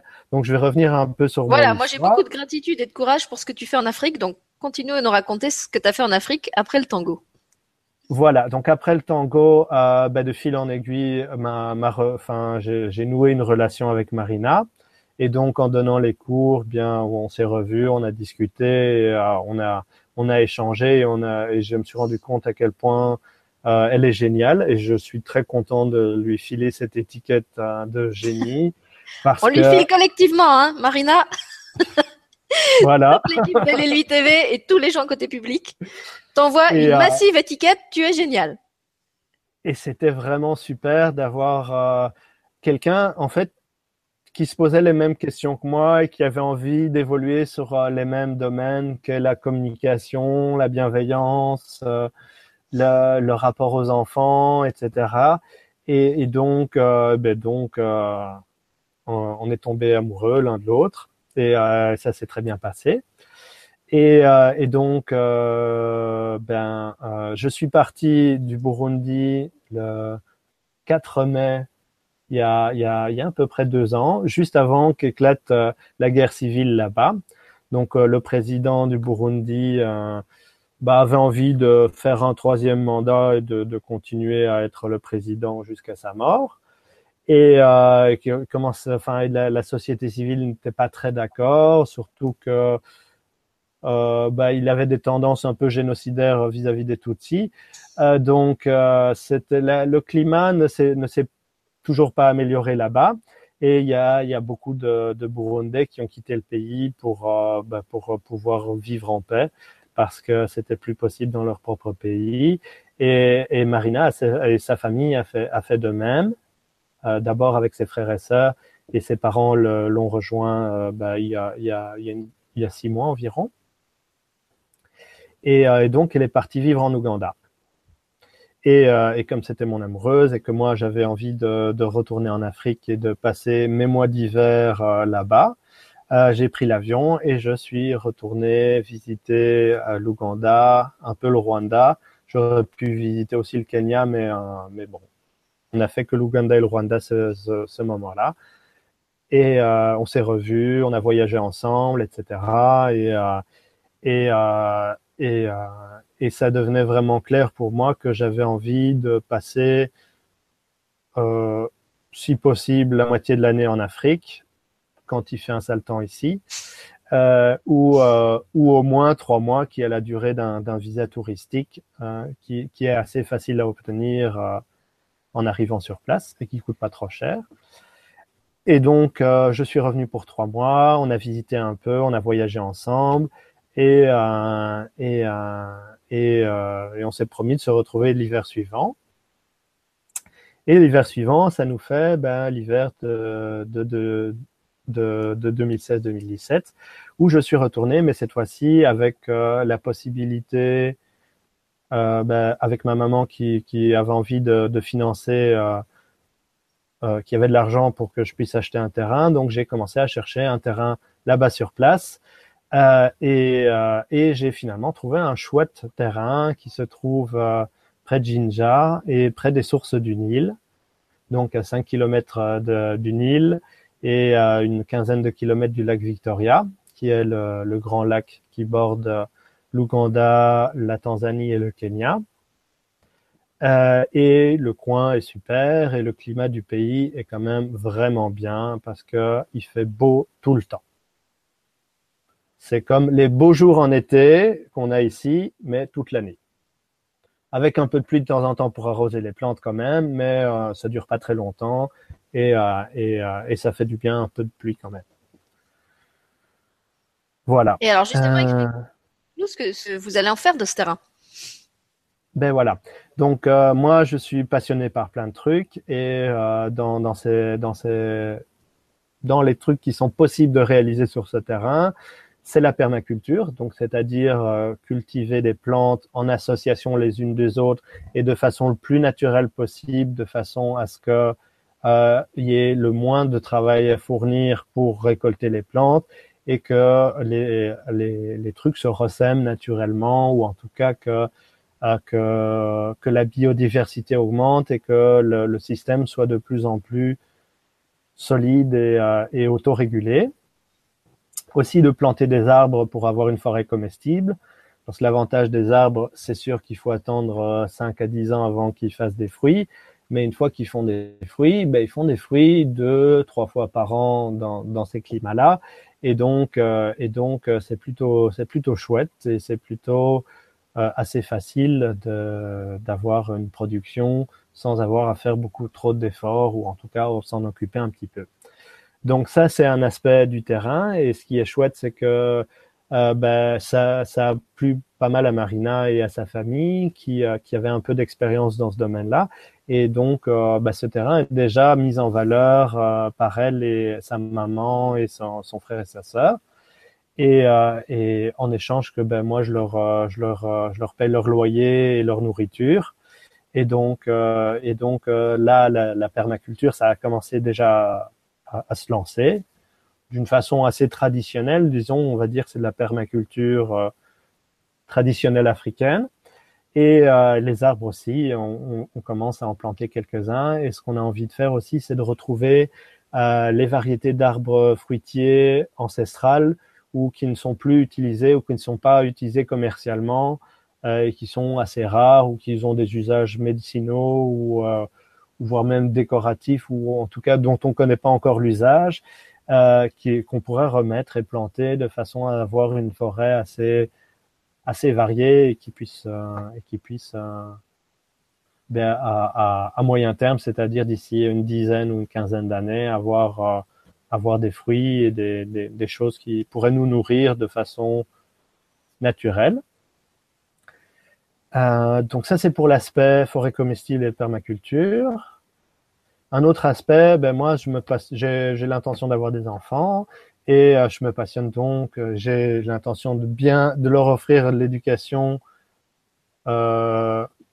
qui soit à la mesure de ce que ce que j'ai envie de leur offrir. Et donc, je me renseigne sur l'éducation bienveillante, la communication non violente et ces choses-là.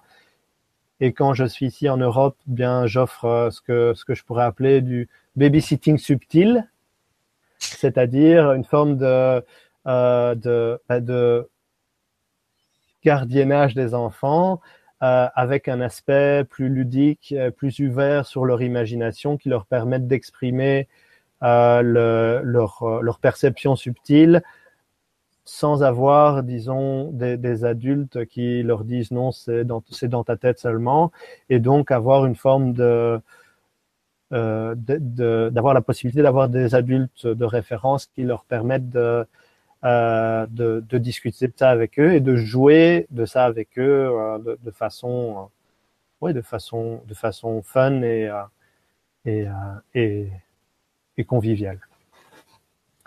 Et, et j'aime aussi beaucoup enseigner. J'étais formateur avant de prendre ma retraite à 33 ans. Et Ça aussi, hein, c'était pas envisageable euh, avant. Oui. Bon, ça s'appelle pas retraite. En fait, tu étais, sportif de haut niveau, c'est pas Oui, j'étais sportif de haut niveau. Hein. sportif du subtil. tu, tu, mettras ça sur ta. Euh... Ouais, ouais, ouais. Mais ça reste une étiquette. Mais sportif du subtil, pourquoi pas. Hein. Et, euh, et, donc, euh, ben, ce que je me suis rendu compte quand, quand je donnais des formations, c'est qu'il y a un aspect de l'enseignement euh, qu'on a tendance à, à, oublier en fait.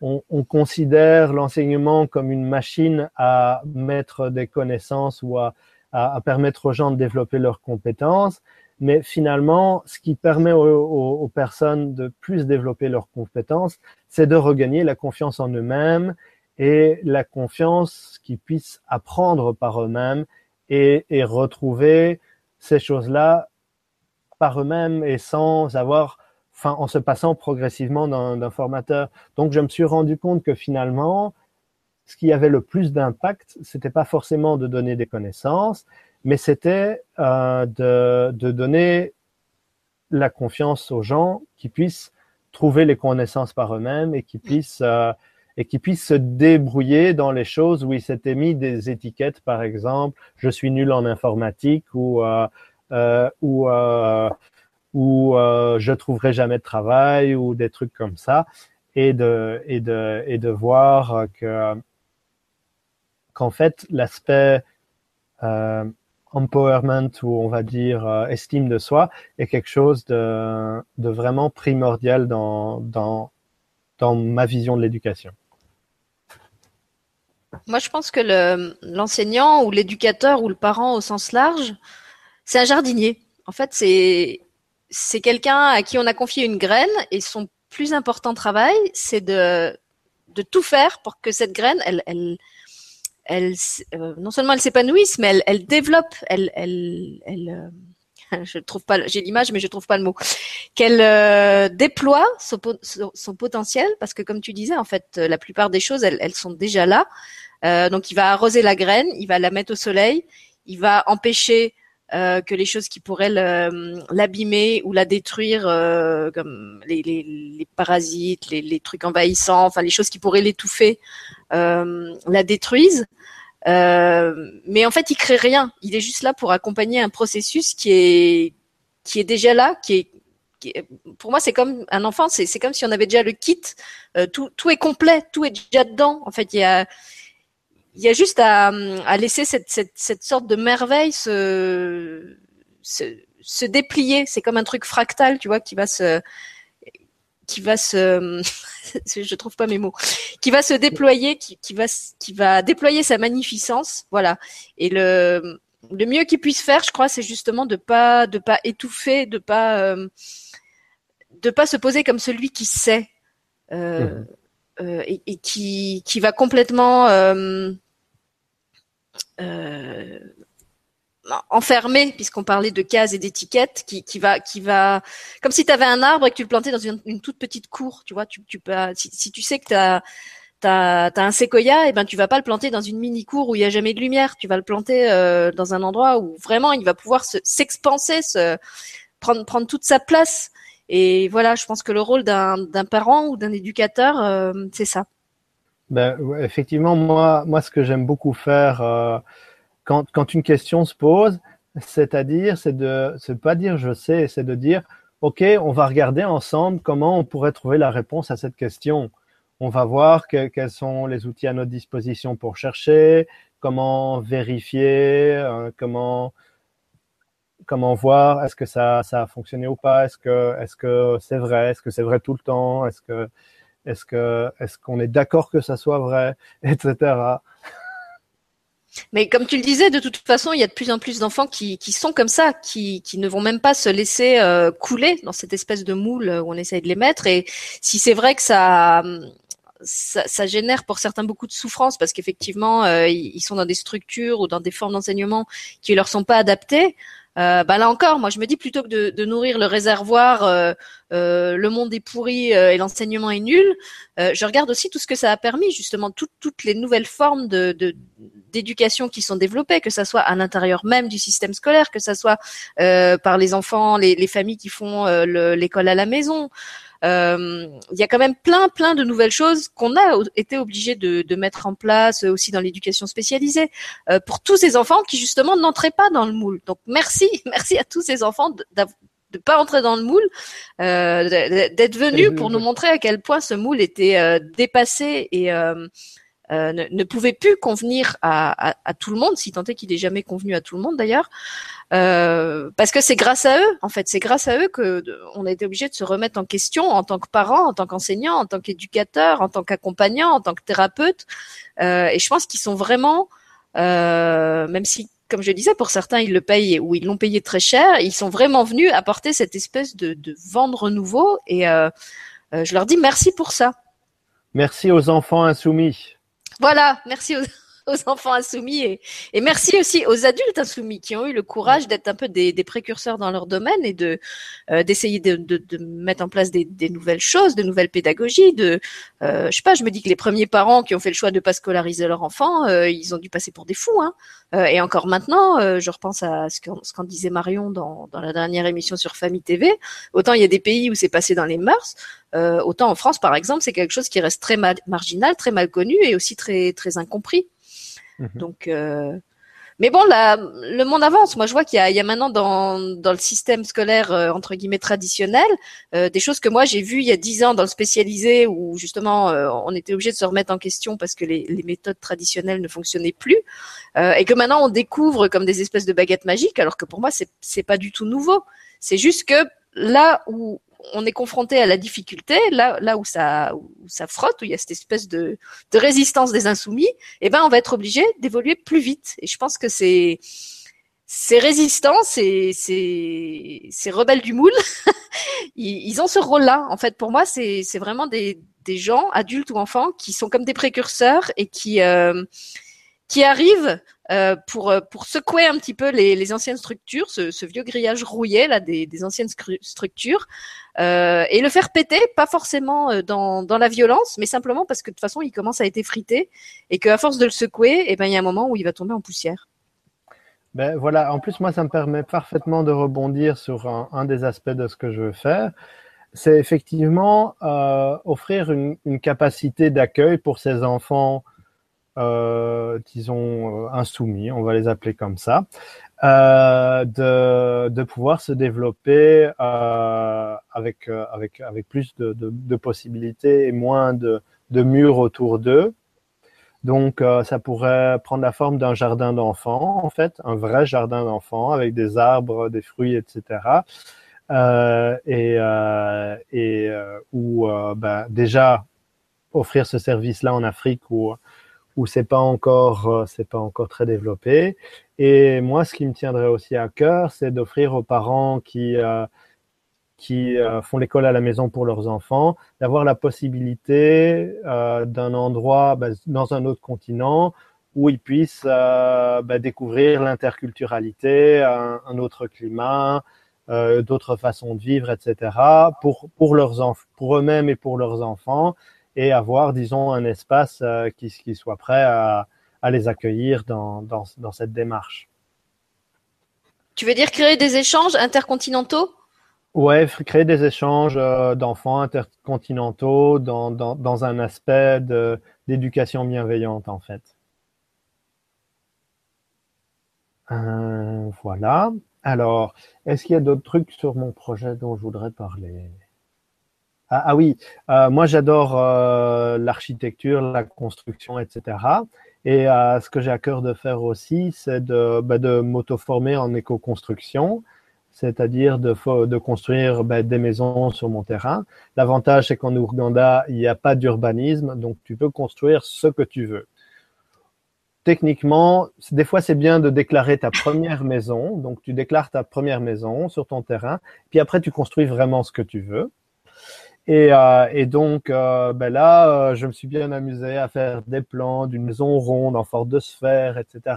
Donc euh, j'adore euh, dessiner des plans de maisons, de bateaux ou d'autres choses.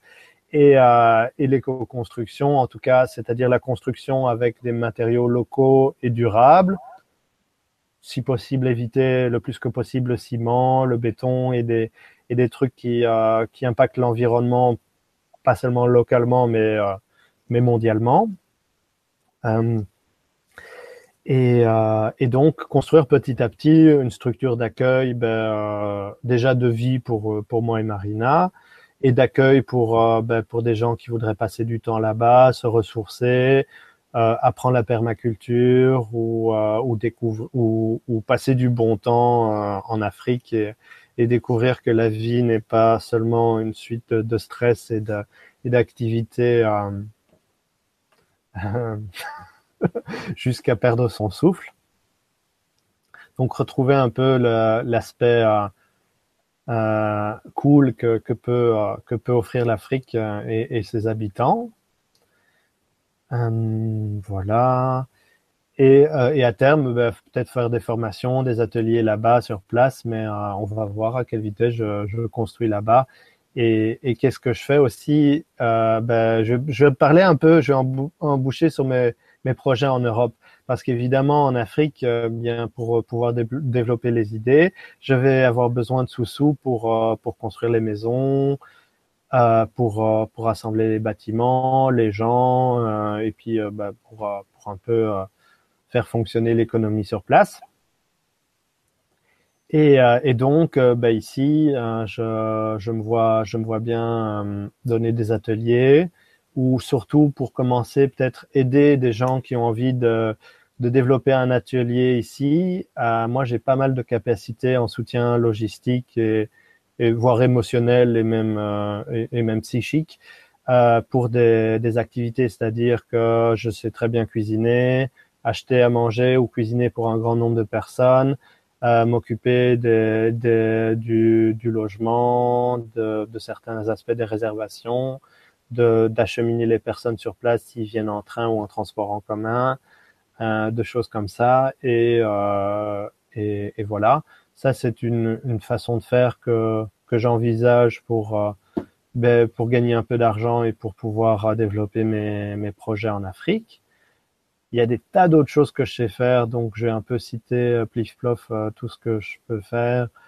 Euh, ben, travailler dans, dans, dans l'agriculture ou aider au jardin, ça j'aime bien faire. L'éducation, le suivi des enfants, l'animation. je sais faire pas mal de choses avec des ordinateurs, donc là j'ai passé deux semaines à aider une amie à vendre des choses sur Internet. Elle devait se, un peu se désencombrer, donc euh, je lui ai aidé à poster les annonces, prendre les photos, rédiger ça, lui expliquer comment comment pouvoir le faire par elle-même euh, progressivement. Euh, plom plom plom, qu'est-ce que j'ai envie de faire d'autre bah En fait, on comprend pourquoi toi non plus, tu pouvais pas mettre d'étiquette sur ta carte de visite parce que tu es aussi très polytalentueux, comme je, comme je nous appelle. Oui, c'est ça. Et comme on dit de plus en plus à d'ailleurs. Puis je voulais te lire euh, un commentaire de Richard, puisque tu parlais des, de ton intérêt pour l'architecture et, et des plans de maison, et il te dit que les barbapapa peuvent aussi être une bonne inspiration pour l'architecture. Donc je ne okay. sais pas si c'est parce que tu parlais des maisons rondes et que les barbapapa ont des formes très rondes, mais il te parle de maisons en forme de barbapapa. Eh bien, je ne connaissais pas et euh, je suis content de, de pouvoir euh, découvrir ça. Tu connais pas les Barbapapa euh, Non, je connais les Barbapapa. Enfin, et encore pas beaucoup, hein, parce que c'est, enfin, j'étais un peu, c'est un peu avant ma génération, je dirais. Oui, c'est plus la mienne. euh, et et mais je savais pas qu'il y avait des maisons Barbapapa. Non, ils disent que c'est une source d'inspiration, que ça peut être une source d'inspiration. Je ah. pense qu'en fait, ils t'invitent à construire des maisons en forme de Barbapapa. Ok, why not? Ben euh, effectivement, ce qui est bien, c'est que l'éco-construction, euh, avec certains matériaux comme l'adobe ou euh, la terre, etc., permet et le, et le bois, le bois tressé permet de, de, faire des constructions avec des formes vraiment euh, rondes, arrondies, etc. Ce qu'on peut pas faire avec des briques ou pas aussi facilement en tout cas. Écoute, je vois qu'on est déjà à une heure trois quarts d'émission. On avait dit qu'on essaierait de pas déplacer, de pas dépasser une heure et demie. Donc je ouais, vais voilà. te, te, laisser le mot de la fin. De toute façon, il n'y a plus de, il y a plus de questions. Euh, moi, je dirais simplement que grâce à toi, euh, j'ai aussi pu euh, faire tomber une, une, étiquette ou un préjugé que j'avais euh, à propos de l'Afrique. Euh, c'est vrai que j'imaginais que tous les gens en Afrique étaient tellement occupés euh, à gérer des situations de survie justement à cause de cette image de l'Afrique qui est véhiculée par ces fameux médias que je ne regarde plus mais qui ont qui m'ont tellement intoxiqué que même sans les regarder depuis dix ans, tu vois, il me reste des, des imprégnations comme ça. Euh, donc du coup, je pensais pas qu'en Afrique il y avait des gens qui avaient le temps de s'intéresser euh, à la permaculture, à euh, l'éducation bienveillante. Euh, voilà, je pensais qu'en fait ils étaient tous dans, dans une espèce de de, de survie pour, pour trouver euh, financièrement comment s'en sortir. Et que du coup ils n'avaient pas tellement euh, ni l'intérêt ni le temps ni, ni l'énergie euh, disponible pour euh, pour tout ça. Et je trouve que tu es super que justement euh, c'est super que tu arrives comme une, une passerelle puisqu'on parlait tout à l'heure de ces, ces trésors qu'on a la chance d'avoir en Occident et qu'on qu'à mon sens, on a pour les partager avec ceux qui ont peut-être pas au moins accès, ben, je trouve que c'est super que sur des terrains comme cela, tu aies réussi à créer des passerelles euh, avec un, un continent comme l'Afrique et qu'au passage, tu réussi à dégommer euh, cette, euh, cette, euh, cette cloison, cette, euh, cette fausse croyance que j'avais euh, à propos de l'Afrique. Voilà. Et puis, je te laisse le, le mot de la fin pour clôturer l'émission. Ben voilà, ben, ça, me donne, ça me donne deux, trois idées pour clôturer l'émission. Euh, déjà, oui. Non, on veut pas de clôture, en fait. Non. Pour ouverturer euh, l'émission. oui, pour euh, ouvrir l'émission à l'infini. Voilà, et au-delà. et au-delà. Euh, cloup, cloup, cloup. Voilà. Donc, euh, effectivement, moi, j'étais aussi assez surpris parce que ces préjugés-là, je les avais un petit peu euh, avant d'aller en Afrique. Bon, moi, j'ai été en Afrique assez souvent depuis depuis 2008, donc euh, donc euh, il y a pas mal de choses qui sont déconstruites.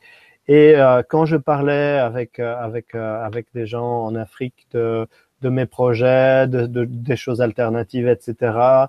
On a discuté aussi de la, communication au sein du couple et, de, et du bien vivre entre amoureux et entre, entre mari et femme ou, et, et de, des aspects de la communication en général. Ben, il y avait beaucoup d'enthousiasme pour découvrir ça et pour, pour explorer de nouveaux champs de, du développement en fait. Et je pense que, que, que c'est très intéressant de de faire le voyage en Afrique pour justement se confronter à, à nos préjugés et qu'est-ce qu'on qu'est-ce qu'on croit sur les Africains, qu'est-ce qu'on va vivre, quels préjugés vont se, vérifier ou pas, ou euh, quelles sont nos croyances.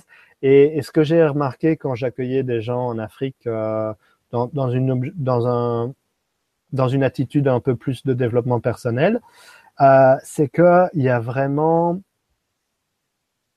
il y a vraiment un travail qui se fait assez rapidement et, pour une grande part dans l'inconscient euh, et, et, pour une aussi certaine part dont, dont on peut discuter, ce que j'adore discuter avec mes invités sur dans, dans le conscient ou dans ce qu'on se rend compte, c'est sur euh, sur ce qu'on déconstruit comme euh, croyance euh, sur sur les Africains, sur sur le racisme, sur sur la discrimination positive des blancs ou, ou négative des blancs, sur l'aspect blanc-noir, etc. De, euh, et, enfin, et ça, ça, nous fait vivre une forme de travail intérieur euh, qui, qui se passe juste en accéléré quand on est sur place, en fait.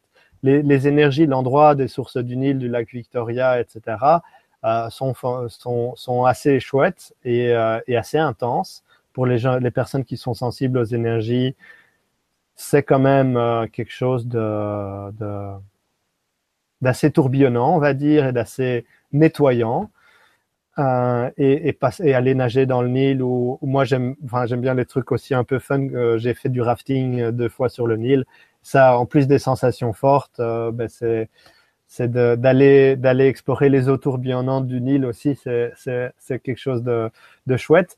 Et, euh, et, euh, et, voilà, ça va me permettre de, euh, de vous dire au revoir sur, euh, sur un truc que, que j'aime beaucoup et que j'aime beaucoup partager, c'est aller explorer euh, l'aspect attrayant de vos peurs, c'est-à-dire les choses qui vous font un peu beaucoup peur et en même temps qui vous attirent.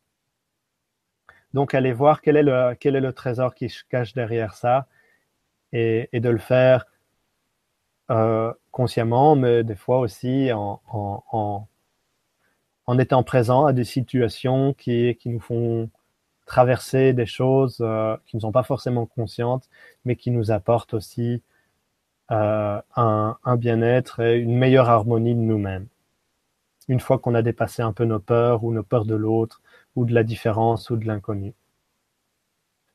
Voilà. Merci Rémi. Bah, écoute, moi je fais le vœu que cette émission euh, aide à, à, déconstruire encore quelques quelques croyances pour qu'on aille de plus en plus vers euh, l'architecture barba papa aussi aussi à l'intérieur des gens, que ça soit un peu moins carré. Euh, à l'intérieur d'eux. Merci à tous les gens qui étaient avec nous euh, côté public, Willy, Lali, Richard, euh, pardon si j'en oublie, ta maman, euh, je sais plus son prénom, Catherine. Catherine. voilà Catherine qui était là aussi, et tous ceux qui peut-être étaient là et se sont pas manifestés par écrit euh, pour votre euh, participation active par écrit et aussi euh, pour vos présences, parce que Rémi ouais. et moi, je sais qu'on les on est sensible et, et on ressent ce, ce, genre de choses. Et il y avait, il y avait de très belles personnes euh, avec nous euh, aujourd'hui. C'était, c'était vraiment une belle émission. Et du coup, je suis contente, Rémi, euh, que ce soit avec toi qu'on l'ait faite. Oui, moi aussi, je veux remercier ceux qui étaient là présents en direct et tous ceux qui vont voir ces vidéos par après. Euh, ben, vous êtes des gens géniaux et, euh, et je vous aime beaucoup. Alors là, je peux rien ajouter de plus. Bye bye. Bye bye. Et j'avais mis dans les commentaires et bisous noursiquement vôtre. Voilà.